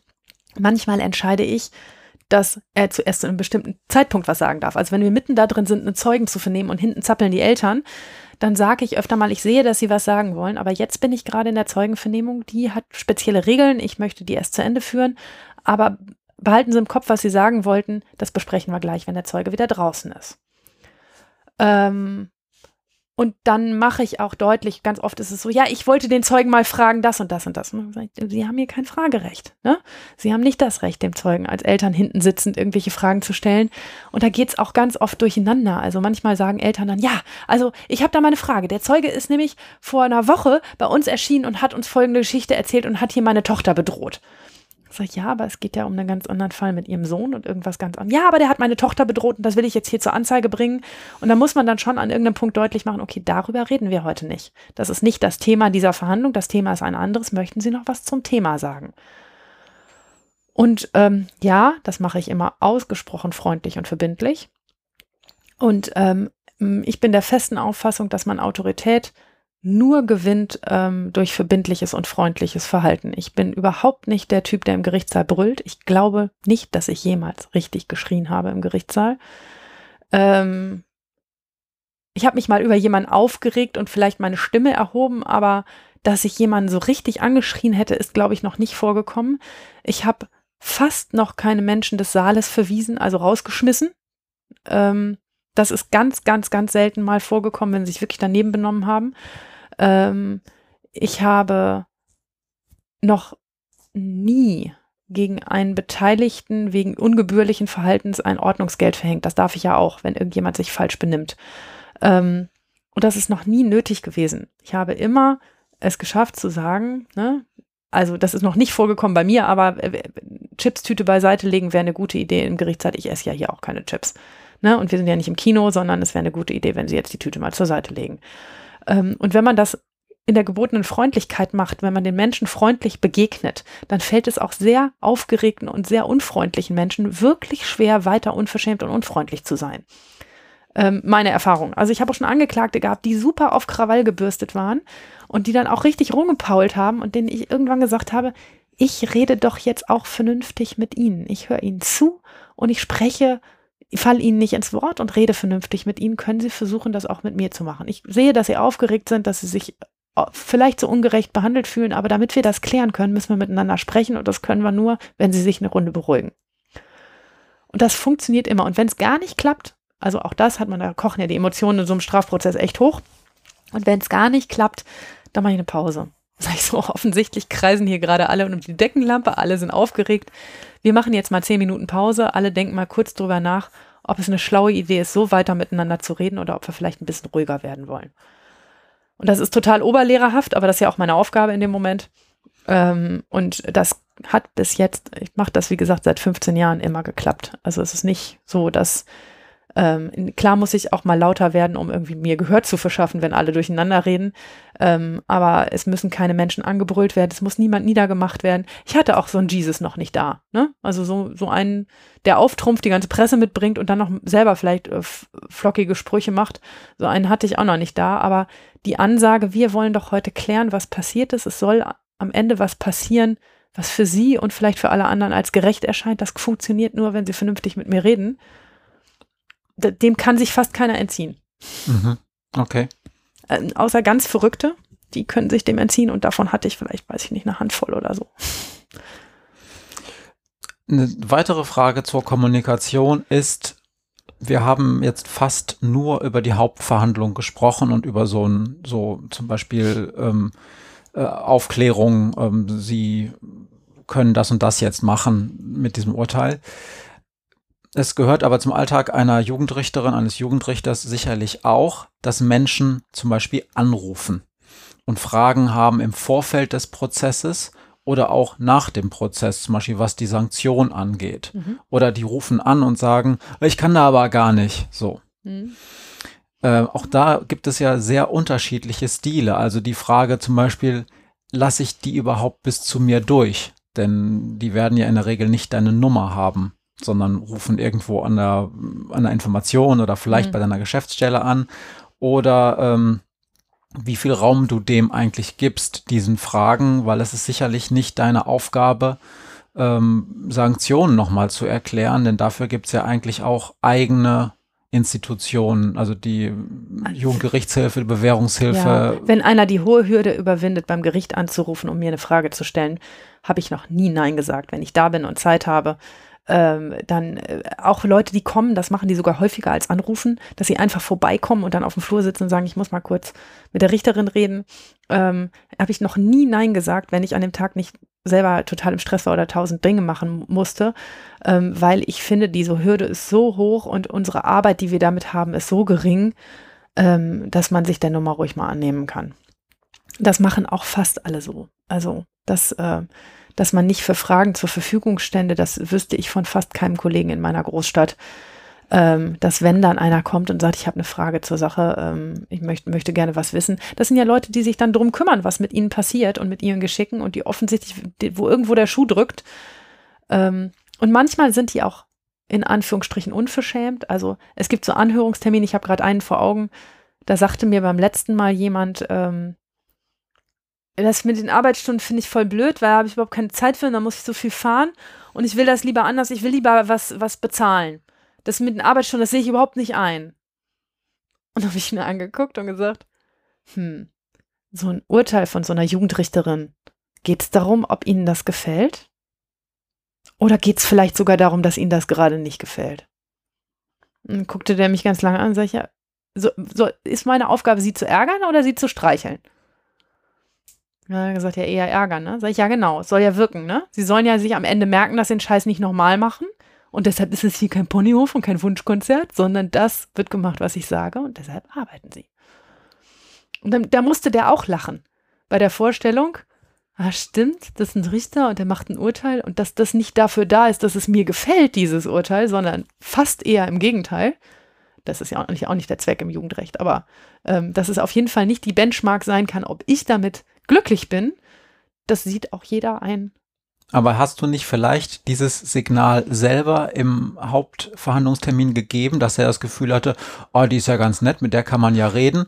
Die hat irgendwie nicht das, ich hatte irgendwie nicht das Gefühl, dass das so ein richtiges Urteil ist, sondern die hatte so ein paar gute Ideen oder ein paar Ideen, die jetzt nicht so schlimm waren. Ich gehe da jetzt noch mal hin und verhandle noch ein bisschen weiter. Ja, das, das Problem ja habe ich öfter. Entschuldigung, ja. das hättest du ja wahrscheinlich vermeiden können, indem du dich mhm. da wie so ein dickbäuchiger, erfahrener Richter hingesetzt hast und, und, dann so von oben so im Namen des Volkes und wenn sie nicht das und dann aber so. Weißt ja. du?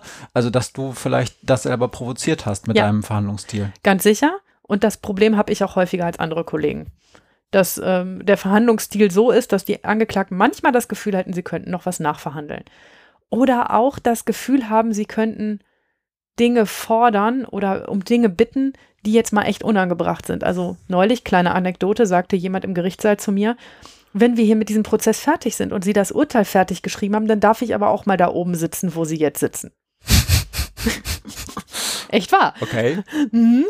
Wie gesagt, ganz sicher nicht, weil das ist ja hier kein, ne, ich setze mich mal auf den Platz von jemand anderem, damit ich mal gucken kann, wie es da oben aussieht, sondern das ist ein Gerichtsprozess, der hat, ja, aber das, das ist ein, das ist der Preis, den ich dafür zahle, dass ich so kommuniziere, dass die Leute mir es hoffentlich eher abnehmen als dem dickbäuchigen Kollegen, der im Namen des Volkes. Jetzt nichts gegen äh, leicht adipöse.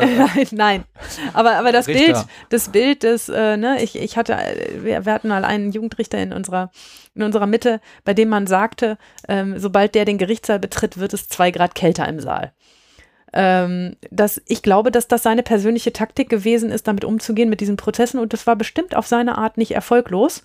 Es ist nur nicht mein Stil. Und es gibt verschiedene Wege, auch hier führen verschiedene Wege nach Rom.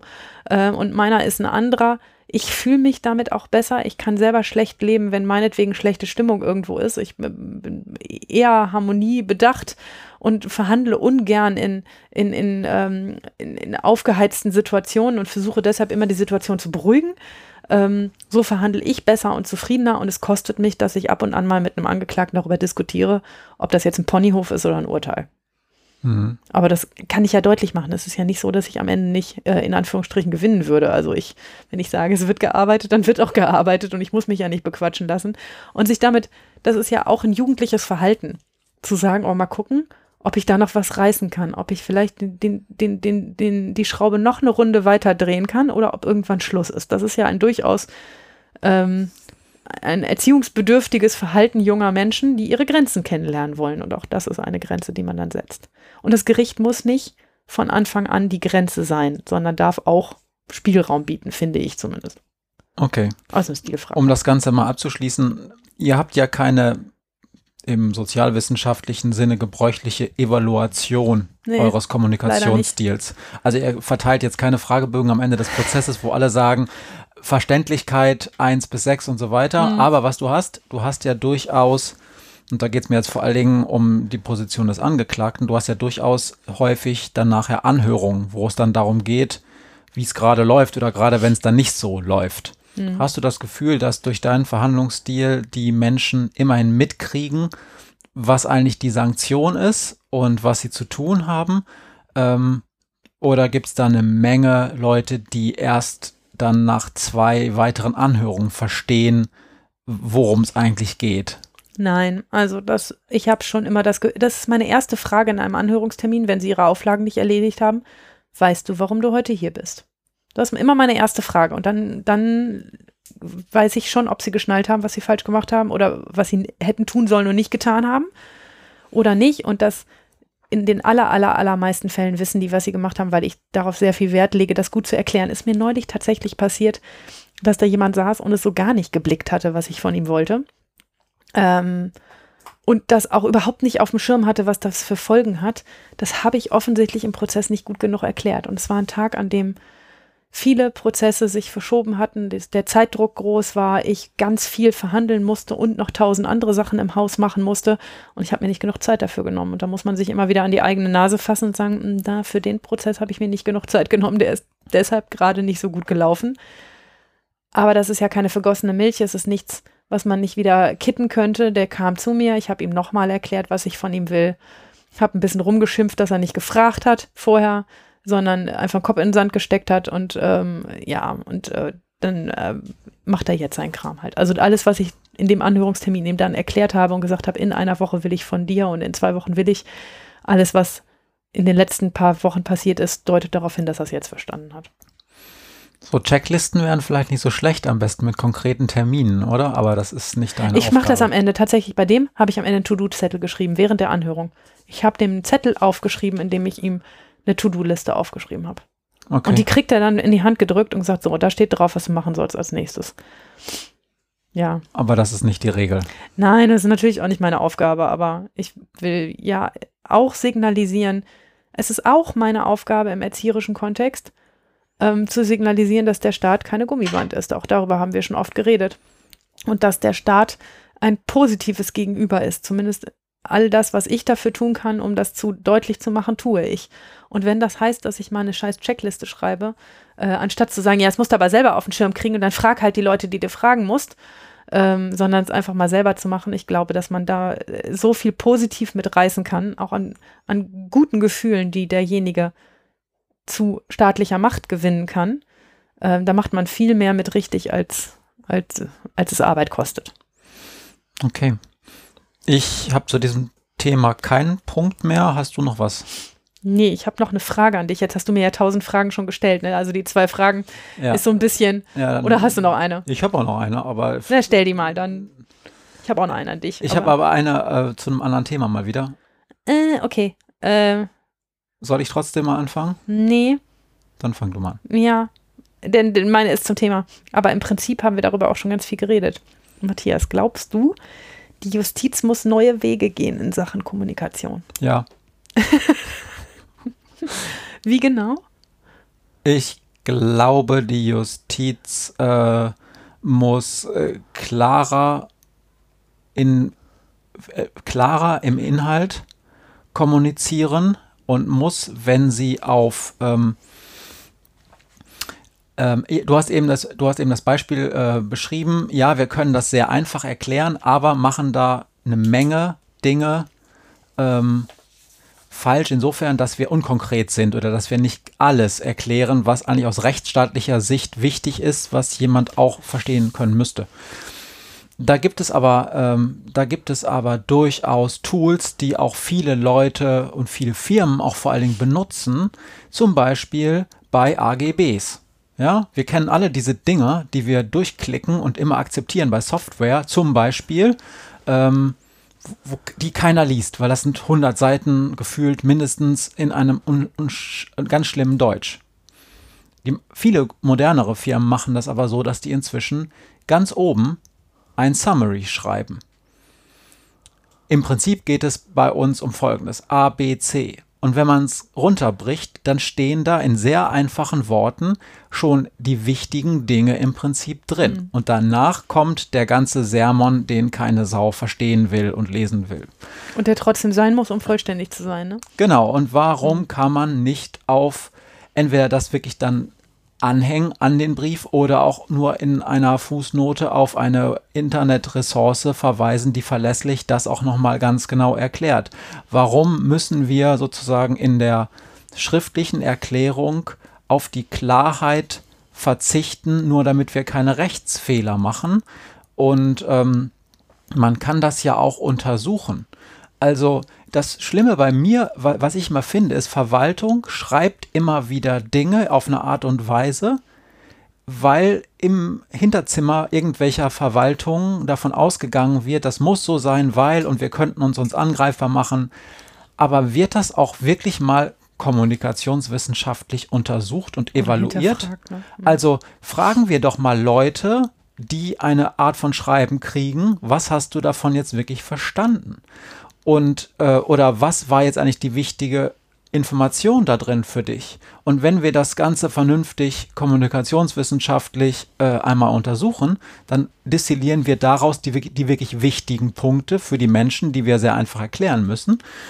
Und für den Rest machen wir quasi einen Anhang, wenn es dich genau interessiert, dann so und so, damit irgendwelche Anwälte nicht meckern können. Das ist inhaltlich etwas, wo ich glaube, dass da die Verwaltung wirklich noch viel mehr tun kann, obwohl sie ja schon auf dem Weg sich machen. Mhm. Und das Zweite ist, dass ich auch immer noch, was die Art des Mediums versuchen würde, neue Wege zu gehen. Ähm, und das ist total schwierig, weil ähm, Beispiel WhatsApp, Datenschutz versus Erreichbarkeit. Das ist etwas, wo ich jetzt keine Lösung habe, mhm. Ähm, wo man auch aber trotzdem nicht einfach sagen muss, ja, das geht jetzt aber irgendwie nicht. Denn die Menschen benutzen den Kram und ähm, Verwaltung muss halt auch in einer gewissen Art und Weise über diese Plattform erreichbar sein, auch wenn sie damit sozusagen zumindest indirekt sowas wie Facebook unterstützt. Ähm, da muss man auf jeden Fall sich viele Gedanken machen und ähm, ich glaube, dass was die Kommunikation angeht, einfach viel zu wenig personelle Ressourcen in der Verwaltung äh, genutzt und auch von, von mir aus nicht genug geschaffen werden, um das Ganze mal wirklich zu überdenken. Es ist einfach völlig quatschig, dass man, dass man offensichtlich in der Verwaltung dabei, und damit meine ich die Justizverwaltung eben auch, dabei landet, dass ganz viel inhaltlich gemacht wird, aber dass das Kommunizieren dieser Dinge ganz, ganz furchtbar ist. Denn jeder, der alleine schon diese Briefe sieht, äh, diese Papiersparsachen, man sieht ja sofort, was ist, ein, was ist Verwaltungspost. Mhm. Und das nicht deshalb, weil es besonders gut ist. Mhm. Auch nicht besonders, weil es ein besonderes Layout hat, wo ich sage, okay, das ist okay, aber es ist halt das Verwaltungslayout. Es ist halt besonders schlecht. Wer schon mal einen Steuerbescheid am Ende gelesen hat, ja ne, und denkt, wie kann man nur ohne Absätze und ohne ähm, und ohne Überschriften einfach alles in einen Fließtext klatschen mit der schlimmsten Schriftart, die ich jemals gesehen habe. Ähm, und selbst der Volljurist hängt hinterher vor diesem Fließtext und denkt so, okay, was sind jetzt meine Rechte? Was ist nicht anerkannt worden? Verstehe ich nicht. Und ich, ich gebe noch mal ein Be Beispiel. Ähm, die liebe Maria hat mal ein Semester an der Verwaltungshochschule, heißt das so? Ja, in Speyer. In Speyer studiert. Ja. Das ist so ein Ding. Das ist quasi eine Hochschule für Verwaltung und da konnte man ähm, als Juristin das war nach deinem ersten Schulsitz. Im Referendariat. Im ja. Referendariat konnte man da auch studieren und das war auch sicherlich ganz interessant. So. Und die haben ein, ähm, einen Aufnahmefragebogen, glaube ich, gehabt. Ja. Und das ist die, also Speyer ist quasi die Speerspitze modernen Verwaltungshandelns. Und dieser Fragebogen zur Aufnahme war dermaßen furchtbar verwaltungstechnisch, dass ich so gesagt habe, wie kann das sein, dass eine Hochschule, das ist jetzt auch schon ähm, fast 20 Jahre her, ne, mhm. 15, mhm. dass eine Hochschule, die von sich sagt, wir wollen Verwaltung und Verwaltungshandeln besser machen, einen so schlimmen Fragebogen entwirft und auch beibehält. Das ist, das ist doch absurd. Das zeigt mir doch jetzt schon, wie weit der Anspruch und Wirklichkeit auseinander liegt. Wollen wir den Kollegen in Speyer kein Unrecht tun? Ich hoffe, doch, ich, doch, ho na, ich hoffe sie haben es re äh, reformiert inzwischen. Also es okay. ist wirklich lange her. Aber ich habe bei der Anmeldung so viele Fragen in dem Fragebogen nicht verstanden, wie sie gemeint sind, dass ich vier, vier Post-it-Klebchen auf den Anmeldebogen geklebt habe, in, auf denen drauf stand, wenn die Frage darauf hindeutet, ob erstens, dann ist die Antwort so. Und wenn die Frage dahin deutet, ob eher zweitens, dann wäre die Antwort so. Weil ich nicht verstanden habe, worauf diese Frage hinaus zielen sollte. Und es ganz unterschiedliche Richtungen gab. Und wer anfängt, Post-its auf Fragebögen zu kleben, der weiß, dass er einen scheiß Fragebogen vor sich hat. Also, ähm, aber wie gesagt, ich äh, hoffe schwer, dass das, dass das inzwischen für besserter Zustand ist. Also, okay, also Budget auf jeden Fall, denk mal drüber nach, das Budget viel naja, stärker hat, im Hinblick auf Kommunikation zu verschieben. Es hat halt überhaupt keinen Nutzeneffekt. Also außer dass die Menschen es besser verstehen. Aber den kannst du nicht messen. Du hast dadurch weniger, nicht weniger Fälle, du hast dadurch nicht weniger Arbeitsbelastung, du hast dadurch nicht weniger Querelen, du Doch. hast dadurch nur mehr Kosten. Nee, das stimmt nicht. Denn ähm, jeder, also jeder Bürger, jede Bürgerin, die das verstanden hat und nicht anruft, um sich nochmal zu vergewissern, jede Anhörung, die man äh, oder die man nicht machen muss oder weil Dinge einfach erfüllt werden, ist eine Zeitersparnis. Das mhm. kann man sicherlich nicht super leicht messen, aber natürlich ist das eine Ersparnis. Ja. Eine, die dann nicht da bei denjenigen landet, die, also die, die Mehrarbeit, die das hervorruft, landet ja an anderen Ecken als diejenigen, bei, bei, denen, die sich überlegen, dass die Kommunikation anders sein muss. Also ich glaube, dass das wenig, wenig Erfolg hat, obgleich ich mir das selber wünschen würde. Und es ist die Agenda, ne? Wir machen, irgendwann machen wir die Texte mal schön. Und wenn wir es gut machen, dann evaluieren wir es auch ordentlich ne, und machen einmal, dass, dass, eine dass die Leute eine Chance haben, das alles zu verstehen, was wir ihnen da schicken, denn es ist in ganz vielen Fällen eben nicht der Fall. Und man braucht einen Anwalt, der das erklärt. Wir haben in, in, in dieser Folge ein bisschen wenig ähm, über die Rolle der Anwälte geredet, die ja ein wichtiger, ein ganz wichtiger Punkt in dieser Kommunikation sind, denn sie sind der Übersetzer.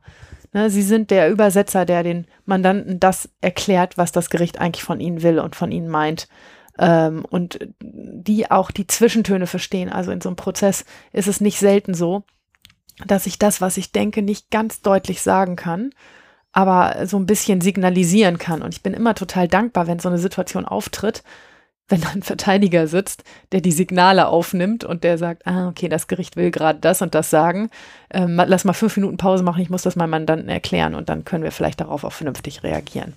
Also ein ganz wichtiger Punkt in diesem Kommunikations- Prozess sind Anwälte und immer dann, wenn Kommunikation schwierig wird, sind sie wirklich äh, total wichtige äh, Bestandteile dieser Verhandlung, die dann helfen können, die Kommunikation besser zu machen und die das Gericht auch darauf hinweisen können, sagen können, so wie Sie das gerade erklären, hat mein Mann dann keine Chance, das zu verstehen. Ja. Wie die Anwältin, die Wehrhafte, die gesagt hat, ich hätte ja gesagt, dass er schwerhörig ist, aber es hat die letzten fünf Prozesse niemanden interessiert. Hm. Ja. Meine Frage an dich ist, ähm, wie gesagt, nicht genau zu dem Thema. Und sie lautet so, Maria, welche Frage, welcher Trick oder welche Strategie eines Anwalts, einer Anwältin hat dich mal wirklich völlig aus der Bahn geworfen, dass du dich komplett neu sortieren musstest? Und es geht mir jetzt nicht um so eine typische Anfängersituation. Ich habe meinen ersten Prozesstag, wo ich alleine da vorne sitze, sondern was ist sowas, wo du sagst, boah, da konnte ich gerade überhaupt nicht wechseln. Und dann ja. habe ich Dinge gemacht, die vielleicht total unsouverän waren oder dass der Anwalt, die Anwältin sogar bekommen hat, was sie wollte, aber nur eher wegen des Überrumpelungseffekts, als dass es wirklich, ja, ähm, einen echten Grund gab oder so. Ja, also mir fällt da ein Fall ein. Wir hatten eine Situation mit einem Opfer, ich meine einer Körperverletzung, dass ähm, der Angeklagte schwer verletzt haben soll und der Angeklagte war von einem Pflichtverteidiger verteidigt. Und auf der anderen Seite saß eine Nebenklägervertreterin. Darüber haben wir noch gar nicht so häufig geredet, aber die hat das Opfer vertreten und saß als Nebenklägervertreterin sozusagen auf der ähm, optisch auf der Seite der Staatsanwaltschaft und hat auch ein Fragerecht im Prozess. Und jetzt haben diese beiden die sind schon außerhalb des Gerichtssaals wie Hund und Katze. Also wenn du die aufeinandertreffen lässt, dann knallt's immer. Äh, das weiß auch jeder und die können einfach gar nicht mit. Der Anwalt der Nebenklage ja, und, und, die Anwältin des Opfers, äh, des Angeklagten. Genau, andersrum, mhm. das äh, Opferanwältin war eine Frau und ja, okay. der äh, Pflichtverteidiger war ein Mann. Und die frickelten sich den ganzen Prozess über an mit spitzen Sprüchen und immer, also die sitzen halt, ähm, wenn ich äh, sozusagen am, am, am Kopfende sitze, sitzen die auf den beiden Schenkeln ähm, äh, rechts und links und das war wie so ein Ping-Pong-Spiel, die sich irgendwie die ganze Zeit nur gegenseitig angefrickelt haben. Und dann kam es dazu, dass wir diese Zeugin vernehmen mussten, dieses Opfer. Und dass ähm, ständig der Verteidiger da irgendwie ins Wort gefallen ist und die Nebenklägervertreterin gesagt haben, so, jetzt ähm, ist aber mal Schluss hier mit den Zwischenrufen des Verteidigers und Gericht muss jetzt mal äh, darauf hinwirken, das. Und die haben sich auf jeden Fall richtig wie die Kesselflicker gestritten. Und ich kam nicht so richtig dazwischen, weil die beiden echt gut darin waren, sich gegenseitig hochzupuschen. Und irgendwann knallte der Verteidiger seinen Kram auf den Tisch und sagte, ähm, ich möchte jetzt, dass das Gericht die Nebenklägerin verwarnt. Und dann habe ich gesagt, ne, ehrlich gesagt, benehmen sie sich hier gerade beide nicht besonders rühmlich. Wie wäre es, wenn wir uns mal darauf einigen, dass man sich hier gegenseitig ausreden lässt, ich auch eine Chance habe, dazwischen zu kommen. Ich leite immerhin diese Verhandlung. Ähm, und ähm, sie sich mal beide wieder eine Runde beruhigen. Woraufhin der Verteidiger seinen Krempel nahm, einpackte in seine Tasche und sagte, gut, dann bin ich raus. Dann gehe ich jetzt. Und dann habe ich gedacht, der ist der Pflichtverteidiger, der kann nicht einfach gehen. Und habe gesagt, naja, Sie sind der Pflichtverteidiger, ich glaube, Sie sollten sitzen bleiben, denn ne, es ist erforderlich, ähm, dass Sie hier sind als Verteidiger in diesem Verfahren. Hat er gesagt, versuchen Sie doch mal, mich aufzuhalten. Ich gehe jetzt. Krab, nahm seinen Kram, schnappte sich seine Tasche, warf sich seinen Mantel über die Schulter und machte dieser Punkt, Punkt, Punkt. Er ging nicht raus, sondern er setzte sich hinten ins Publikum um zu gucken, was ich tue. Und das war echt fies, weil da saß ich ein bisschen sprachlos und dachte, das ist ja geil. Der schmeißt seinen Job, lässt damit das Verfahren platzen und dann setzt er sich hinten hin, um zu beobachten, was ich tue. Und dann habe ich gesagt, okay, so einen Fall hatte ich noch nie. Jetzt mache ich mal 20 Minuten Pause. Ich muss mal gerade mich sammeln. Dann habe ich Pause gemacht, bin in mein Zimmer gelaufen, habe in den Kommentaren nachgelesen, was man machen muss hab da nicht so richtig was gefunden, habe aber natürlich auf dem Flur einen Kollegen gefunden, der schon lange dabei ist und der mir Rat geben konnte. Und dann bin ich zurück in den Gerichtssaal gegangen nach 20 Minuten, habe gesagt, so alles klar, der Verteidiger sitzt ja noch hinten. Ich kündige hiermit an, dass wenn er nicht innerhalb der nächsten 30 Sekunden wieder auf der Anklagebank sitzt, neben seinem Mandanten, er die Kosten dieses Verfahrens trägt. Woraufhin der lächelnd aufstand, seinen Mantel wieder über seinen Stuhl hängte und seinen Kram wieder auspackte. das war eine ziemlich unfaire Situation. Wir haben das Spielchen an dem Tag noch sehr viel weitergetrieben. Ähm, er hat da noch einen Befangenheitsantrag angekündigt, den er am Ende gar nicht gestellt hat. Das war einfach nur das Spiel mit, wie kriege ich die Richterin außer Fassung ähm, und äh, wie, wie schaffe ich es, äh, dass, dass, dass die heute einen, blöden Fehler macht. Und das Einzige, was man auch jedem jungen Kollegen, ich war da noch relativ jung, sagen muss, ist Ruhe bewahren und Pause machen und nachgucken, wie es richtig geht. Man kann nicht alles wissen. Und das wusste ich in dem Moment auch nicht. Aber der hat mich ziemlich kalt erwischt. Also ich muss ziemlich blöd geguckt haben. Ist der ähm, weiterhin Anwalt in deinem Beritt oder kam Ja. der von außen? Ja, Und das ihr, ist- ihr versteht euch inzwischen? Wir verstehen uns inzwischen. Ja, er hat einmal die Flöcke eingeschlagen. Ne? Er hat einmal, ähm, und zwar beide, er hat einmal gedacht, so, da teste ich mal, wie souverän die ist und was die alles kann und was die nicht kann. Und guck mal, ob die reagieren kann. Und äh, der Flock, den ich eingeschlagen ist, ich kann nicht alles aus dem Kopf, aber ich guck's nach. Und danach bin ich auch zu allen Konsequenzen, die das Gere Gesetz bietet, bereit, nämlich die zum Beispiel die Verfahrenskosten aufzudrücken. Ähm, seitdem, also ich will nicht sagen, wir sind dicke Freunde, so ist es nicht, aber äh, ich habe keine Angst, wenn er an meine Sitzung kommt. Wir schaffen das schon. Ist das, äh, war das Pokerspiel von dir, das sozusagen, oder hatte das einen rechtlichen Hintergrund? Also, Dass er die Ko Kosten Mhm. trägt? Nee, das steht im Gesetz. okay, Also äh, irgendwo ergab sich das. okay, gut. Ist jetzt ewig her, weiß ich nicht mehr genau, aber ähm, ein Pflichtverteidiger darf nicht einfach den Saal verlassen. okay. Also wenn er spucken muss schon, aber so war es nicht. Er setzte sich ja hinten hin und hat sich das in Ruhe angeguckt. Das war ganz schön gemein.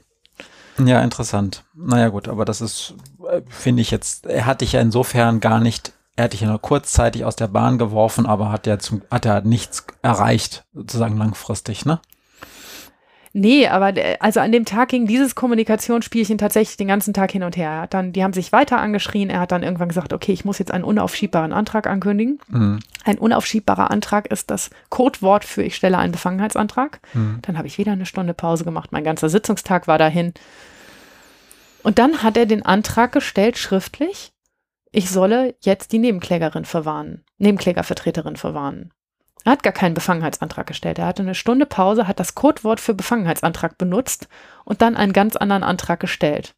Für den man auch keine Stunde braucht. Natürlich nicht. Und dann habe ich ähm, allerdings auch meinerseits mir eine halbe Stunde Zeit genommen, über, über diesen Antrag zu entscheiden. Habe die dann warten lassen. Das war das Rückspiel. Und habe ähm, hab dann den Beschluss verkündet, dass das Gericht alle Beteiligten im Gerichtssaal darauf hinweist, dass es eine Frage der strafprozessualen Ordnung, aber auch der gegenseitigen Höflichkeit ist, sich gegenseitig ausreden zu lassen, sich zuzuhören und keine Anträge zu stellen, die in der Sache nicht notwendig sind. Und dann haben alle einmal herzlich gelacht und dann haben wir weiter verhandelt. Aber das musste auch sein. Und es zeigt ein bisschen, in dem Moment war der Angeklagte und der Fall und die, das Opfer nur Spielball dessen, was da unter den Fachjuristen gelaufen ist und so soll es eigentlich nicht sein und deshalb macht mich sowas auch normalerweise böse. Inzwischen sage ich recht früh in seinem, in solchen Stadium, okay, welches Spiel soll hier gespielt werden? Worum geht es in der Sache? Ich würde gern in der Sache verhandeln und äh, die Sache weiter vorantreiben und nicht irgendwelche Kriegsschauplätze am Rand aufmachen. Das kann ich aber auch, weil ich am Amtsgericht arbeite, am Landgericht ist das wirklich schwerer. Ja. ja. Ähm, bevor wir jetzt den Podcast abschließen, da hattest du mir im Vorfeld gesagt, du hättest zum Thema Kommunikation noch einen zweiten Fall mitgebracht, der aber mehr oder weniger ähm, gar nicht jetzt geeignet ist, um darüber nach viel zu diskutieren, sondern der irgendwas illustriert oder so, was nur. Ja, genau. Also es ist ein, also ein, ein bisschen Cooldowner. Ja. Ähm, der zweite Fall heißt Dennis. Der ist auch ganz schnell erzählt. Er macht deutlich, dass man ständig über Kommunikationswege nachdenken muss. Und es ist so gewesen, Dennis hat mit Drogen gehandelt. Nicht zu knapp. Er stand vom Jugendschöffengericht und hat dort eine eineinhalbjährige Jugendstrafe bekommen, denn Dennis ist selber cannabisabhängig und schon in der Verhandlung ist es mir schwer gefallen, mit ihm zusammen eine positive Perspektive herauszuarbeiten. Er ist antriebsschwach und kriegt im Moment nichts so richtig auf die Kette. Ich habe den Verdacht, dass das an seiner Abhängigkeit liegt. Seit der Jugendstrafe steht Dennis unter Bewährung. Ein Bewährungshelfer kümmert sich um Dennis Angelegenheiten und berichtet mir immer häufiger davon, dass Dennis nicht ausreichend Kontakt hält, dass er seine Arbeitsstunden nicht erledigt und dass er nicht so richtig an ihn herankommt. Ein paar Mal schon stand die Bewährung so auf der Kippe, dass ich sie fast widerrufen hätte. Aber Dennis ist nicht blöd. Er kriegt immer im letzten Moment seinen Hintern hoch und kommt zu den Anhörungsterminen. Dort gelobt er Besserung und dass er sich jetzt um alles kümmern will. Beim letzten Anhörungstermin hatten der Bewährungshelfer und ich ein bisschen die Schnauze voll und wir haben die Daumenschrauben angezogen. Wir glauben, dass sich seine Lethargie nur in den Griff kriegen lässt, wenn er ein paar Monate lang das Kiffen sein lässt. Also verhänge ich die Auflage, alle zwei Wochen eine Urinkontrolle durchführen zu lassen und das Ergebnis dem Bewährungshelfer zu zeigen. Für den Bewährungshelfer und mich ist das so ein Standard, dass wir gar nicht merken, dass wir die ganze Zeit nur von UKs sprechen. Dennis guckt verwirrt und dann klären wir ihn auf, dass das Urinkontrollen sind, die er alle zwei Wochen dem Bewährungshelfer gegenüber nachweisen muss. Konkreter formulieren wir das nicht, weil wir glauben, dass damit alles klar ist. In unserer Vorstellung geht Dennis alle zwei Wochen zum Arzt oder einer Drogenberatungsstelle, zahlt dort zwischen 10 und 30 Euro, gibt eine kontrollierte Urinprobe ab, also eine solche, bei der sichergestellt ist, dass er nicht irgendeinen Urin mitgebracht hat, sondern sein eigener in dem Gläschen landet. Und dann wird der Urin auf Drogen untersucht. Dennis erhält ein Schreiben mit den Testergebnissen, das er beim Bewährungshelfer vorbeibringen soll. So unsere Vorstellung. Passiert ist etwas anderes. Ich bekam einige Wochen nach der Anhörung einen Brief vom Bewährungshelfer, der schrieb, sowas sei ihm wirklich noch nie passiert. Er habe einen Brief von Dennis bekommen und in diesem Brief habe sich ein offensichtlich mit Urin getränktes Stück Papier befunden. Er habe schon mit Dennis geredet und ihm erklärt, was eine Urinkontrolle sei. Ich bin mir in diesem konkreten Fall gar nicht so sicher, ob Dennis das wirklich nicht verstanden hat oder ob er das auch ein bisschen nicht verstehen wollte. Denn das ist schon ganz schön dösig irgendwie auf einen Streifen Papier zu pillern und den in, in, in, in Umschlag zu stecken und an den Bewährungshelfer zu äh, schicken. Ich bin mir nicht so richtig sicher, aber fest steht, dass wir das, was wir von ihm erwartet hatten, zumindest nicht bei ihm angekommen ist. Ähm, und weil das für uns so ein Standard ist, haben wir das nicht mehr richtig erklärt und wir haben in Abkürzungen geredet und wir haben vergessen, dass Menschen wie Dennis ob er es nun nicht richtig verstehen wollte oder nicht richtig verstanden hat, dass man ihnen auf jeden Fall ganz genau erklären muss, was man von ihnen erwartet. Und ich weiß auch nicht, ob ihr das nicht vielleicht alle kennt vom Arztbesuch. Da sitzt man mit einem verletzten Arm ähm, und der Arzt runzelt die Stirn und sagt nichts und schmiert irgendeine Salbe auf irgendeine Wunde und man fragt sich, Muss ich den Arm jetzt stillhalten? Muss ich mich krank melden? Kann ich zur Arbeit? Wird die Wunde eitern? Fällt der Arm ab? Muss ich sterben? Und der Arzt erklärt einem dazu nichts und hat vergessen zu sagen, ein bisschen Salbe, alles wird wieder gut. Und das ist ganz oft so, dass Menschen in bestimmten Professionen vergessen, dass die Standards, die für sie selbstverständlich und ganz offensichtlich sind, für andere nicht offensichtlich sind. Also bei Ärzten stelle ich das immer wieder fest, dass ich anfange, Mimik und Gestik von dem, der mich behandelt, zu interpretieren, anstatt zu fragen, was denken Sie denn gerade, ist alles gut, ist das mit dem Arm in Ordnung?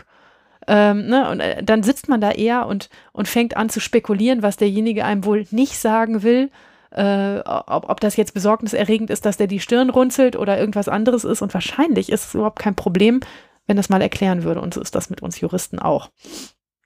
Und der Fall war, fand ich ziemlich lustig, weil der Bewährungshelfer sich wirklich aufgeregt hat über diesen Brief. Der hatte den auch nicht mal in, in, in Plastik eingetütet oder so, sondern einfach stumpf diesen vollgepilderten Papierstreifen geschickt. Und wir müssen uns auch ein bisschen an die eigene Nase fassen, ähm, dass wir das offensichtlich nicht genug gesagt haben und dass man Dinge einfach noch besser erklären muss. Ja, gutes Beispiel. Auch, der, auch die medizinische Analogie oder ist ganz gut, weil das kenne ich auch. Also man liegt da irgendwo und hat eine Infusion gekriegt und die Ärzte denken dann, naja, wenn die dann durch ist, dann kann man ja die Nadel rausziehen. Das erklären die aber nicht. Und dann liegt man da und diese Infusion ist durch. Aber das ist ja eine Nadel im Arm. Und wer kommt dann auf die Idee, sich selbstständig diese Nadel rauszuziehen. Ich glaube, das ist auch so nicht gedacht, dass man sich die selbstständig zieht, aber manchmal Fall, vergessen sie einem ja. Ja, in diesem Fall war es so, dass es ein Hausbesuch war. Mhm. Ich lag dann mit dieser Infusion da und dachte, okay, jetzt ist das vorbei. Und jetzt? Ich weiß noch, und dann haben wir gegoogelt, was man dann machen muss. Ja, es ist nicht, also, es war jetzt nicht so schnell, die Nadel musste halt raus, so, was, was schon sonst. Aber man hat es halt noch nicht so häufig gemacht und das ist bei den, jo ja, bei euch ja vielleicht auch so bei einigen Dingen. Genau. Und wenn wir dann sagen, du musst eine UK abgeben, dass dann jemand auch nicht nur erst erklärt haben muss, dass UK eine Urinkontrolle ist, sondern auch erklärt haben muss, wie gibt man eine Urinkontrolle ab? Was muss ich, was ist Schritt 1, 2 und 3 dieser Kette der Dinge, die ich tun muss? Ähm, das vergessen wir in Professionen immer mal wieder, ähm, dass Leute diese Standards nicht auf dem Schirm haben. Das finde ich aber auch tatsächlich nicht trivial. Also ich hätte natürlich keinen Papierstreifen an euch geschickt, aber die Frage, wo gibt man denn sowas ab? Keine Ahnung. Also da hätte ich jetzt auch lange googeln naja, gut, dafür hat man Bewährungshelfer, ne? dass man den anruft und sagt, okay, ich, was soll ich genau machen?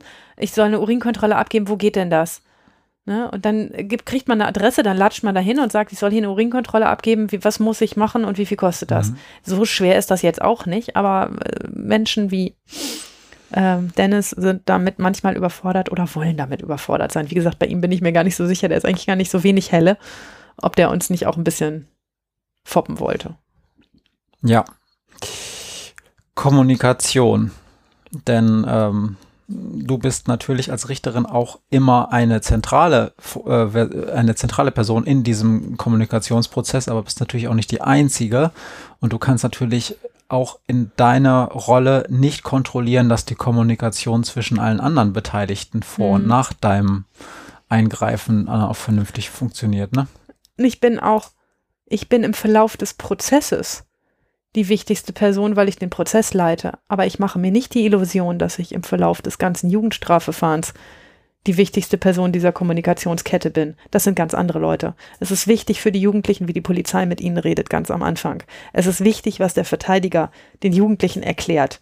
Es ist super wichtig, dass der Angeklagte, der Jugendliche mit der Jugendgerichtshilfe spricht und hinterher auch mit der Jugendgerichtshilfe weiterarbeitet, mit den Maßnahmen, die da beschlossen worden sind. Ne? Und, der Richter glaubt immer, ein bisschen in Verkennung der eigenen Rolle, ähm, dass das, was er da tut, äh, das, das Wichtigste in diesem Kommunikationsprozess ist. Ich bin mir dessen sicher, dass das nicht so ist und dass andere Kommunikationsteile in diesem Jugendprozess sehr viel wichtiger sind und auch noch besser gefördert werden sollte. Aber ich kümmere mich ja in diesem Podcast um die Juristen oder die Juristensicht und wir können es auch am schlechtesten von allen. Also alle anderen sind wenigstens ein bisschen kommunikationsgeschult. Die Sozialarbeiter, die bei der JKH, also bei der Jugendgerichtshilfe arbeiten, ähm, können das sehr viel besser als wir. Äh, und auch Polizisten haben sehr viel bessere Ausbildung, Bewährungshelfer sowieso, als wir das als Juristen haben. Wir legen da einfach nicht so großen Wert drauf und wir sollten da mehr Wert drauf legen, weil Kommunikation im Prozess schon eine wichtige Sache ist. Ich habe, ähm, um das vielleicht damit abzuschließen, ich habe ähm, in, in meinem Nebenstudium äh, Rechtswissenschaften, da ging es, äh, da habe ich eine Kommunikationsveranstaltung ähm, besucht. Also eigentlich ging es da um, um, um juristische Methodologie und so, Gesetzesauslegung.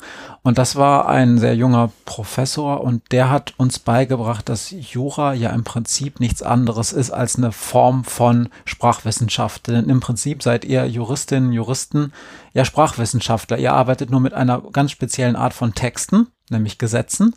Und im Nachgang gibt es ja noch so Sekundärliteratur, das sind dann die Kommentare.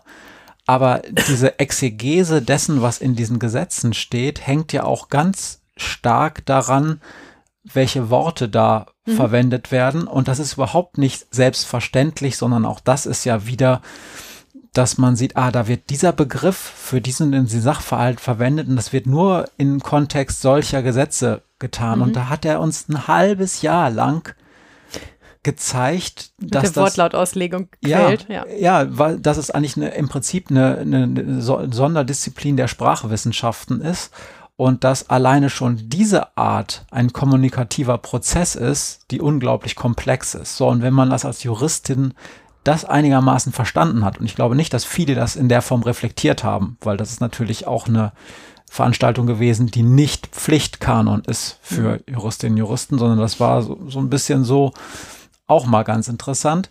So, wenn man das verstanden hat, dann kommen ja eigentlich erst die Kommunikationsprozesse ins Spiel, die dann in deiner Praxis eine Rolle spielen. Denn du fragst dich jetzt nicht mehr so häufig, was denn eigentlich ein Diebstahl ist und was in diesen Paragraphen, die dir halt jeden Tag äh, unter die Finger kommen, drin steht, sondern du kommunizierst ja nicht mit dem Gesetz und der Gesetzesauslegung, sondern in der Sache. Mhm. In der Sache und mit Ob, den Leuten. Obwohl wir manchmal auch noch im Gesetz kommunizieren. Also es gibt ein neues Gesetz zu ähm, verbotenen Autorennen ähm, und das ist äh, mit Verlaub Gesetzgeber so scheiße formuliert, dass man sich wirklich immer noch mit Beteiligten des Prozesses, also mit Staatsanwaltschaft und Verteidigung, rumstreiten muss, wie der Gesetzestext denn wohl zu verstehen ist. Ähm, das, ist das ist halt noch nicht besonders alt, ähm, dieses, äh, dieses Gesetz und ähm, die Auslegung in der Sache ähm, ist, ist so kompliziert ähm, und es gibt noch nicht viel Rechtsprechung dazu, wie etwas auszulegen ist, ähm, sodass äh, die Beteiligten immer noch darüber rumstreiten, ob es nur das eine oder das andere ist. Ja, und dann werdet ihr, liest man dann die Be Begründung. Gesetzesbegründung tatsächlich durch, äh, um, um da ein bisschen näher ranzukommen, was denn der Gesetzgeber damit eigentlich hat sagen wollen, wenn man es denn schon aus dem reinen Gesetzestext nicht richtig verstehen kann, was gemeint ist. Ganz ja. interessant. Und das ist dann nochmal eine ganz andere kommunikationswissenschaftliche Frage, für die man wahrscheinlich einen eigenen Podcast machen ja. kann, nämlich Auslegung von Gesetzen und auch die Historie der Auslegung, ja. die sich ja auch ändert. Also Auslegung kann sich ja ändern, obwohl der Wortlaut gleich bleibt mhm. oder sich nicht deutlich verschiebt. Genau. Maria, was machen wir denn das nächste Mal in unserem kleinen Podcast? Ich sage ja schon seit drei Folgen, wir reden irgendwann mal über Heranwachsende, vielleicht machen wir das wirklich mal das nächste Mal. Oder wir reden über Schulschwänzereien oder Schulabsentismus. Ja. Ähm, ist auch ein wichtiges Thema. Müssen wir uns irgendwann mal der Nummer annehmen. Ja, also das habe ich tatsächlich auch schon lange auf dem Zettel. Da würde ich auch eher für tendieren, weil das ja auch etwas ist, wo ich vielleicht auch ein bisschen was dazu sagen kann. Mhm. Ähm, die Frage, was eigentlich Schulabsentismus im Hinblick auf Kriminalität dann tut und auch umgekehrt, mhm. was es eigentlich bringt, das zu sanktionieren und zu kriminalisieren vielleicht auch und was es auch in der Sanktion dann bedeutet, wenn Leute zu Schul ähm, Wiederbesuch einer Schule verpflichtet werden und das aber gar nicht so klappt, wie man sich das vorstellt, mhm. weil nämlich auch gar nicht alle Beteiligten, unter anderem die Schule, so ein großes, riesiges Interesse daran haben, dass diese Problemperson wiederkommen, ja. wieder in die Klasse kommt. Ja, ja schön. Ja. Damit wäre ich fertig. Möchtest du das letzte Wort heute haben? Nee, aber ich habe einen Vorschlag, wie wir denn, vielleicht für einen Titel. Ja. Wir müssen reden. Wir müssen reden. Ja, das ist gar nicht so schlecht. Na, er wird es nochmal überdenken, mal gucken, wie es dann am Ende landet. okay, dann verabschieden wir uns von euch. Schön, dass ihr zugehört habt. Bis zum nächsten Mal. Tschüss. Tschüss. If they can't understand it, how can they reach me? I guess they can't, I guess they won't, I guess they front. That's why I know my life is out of luck, fool.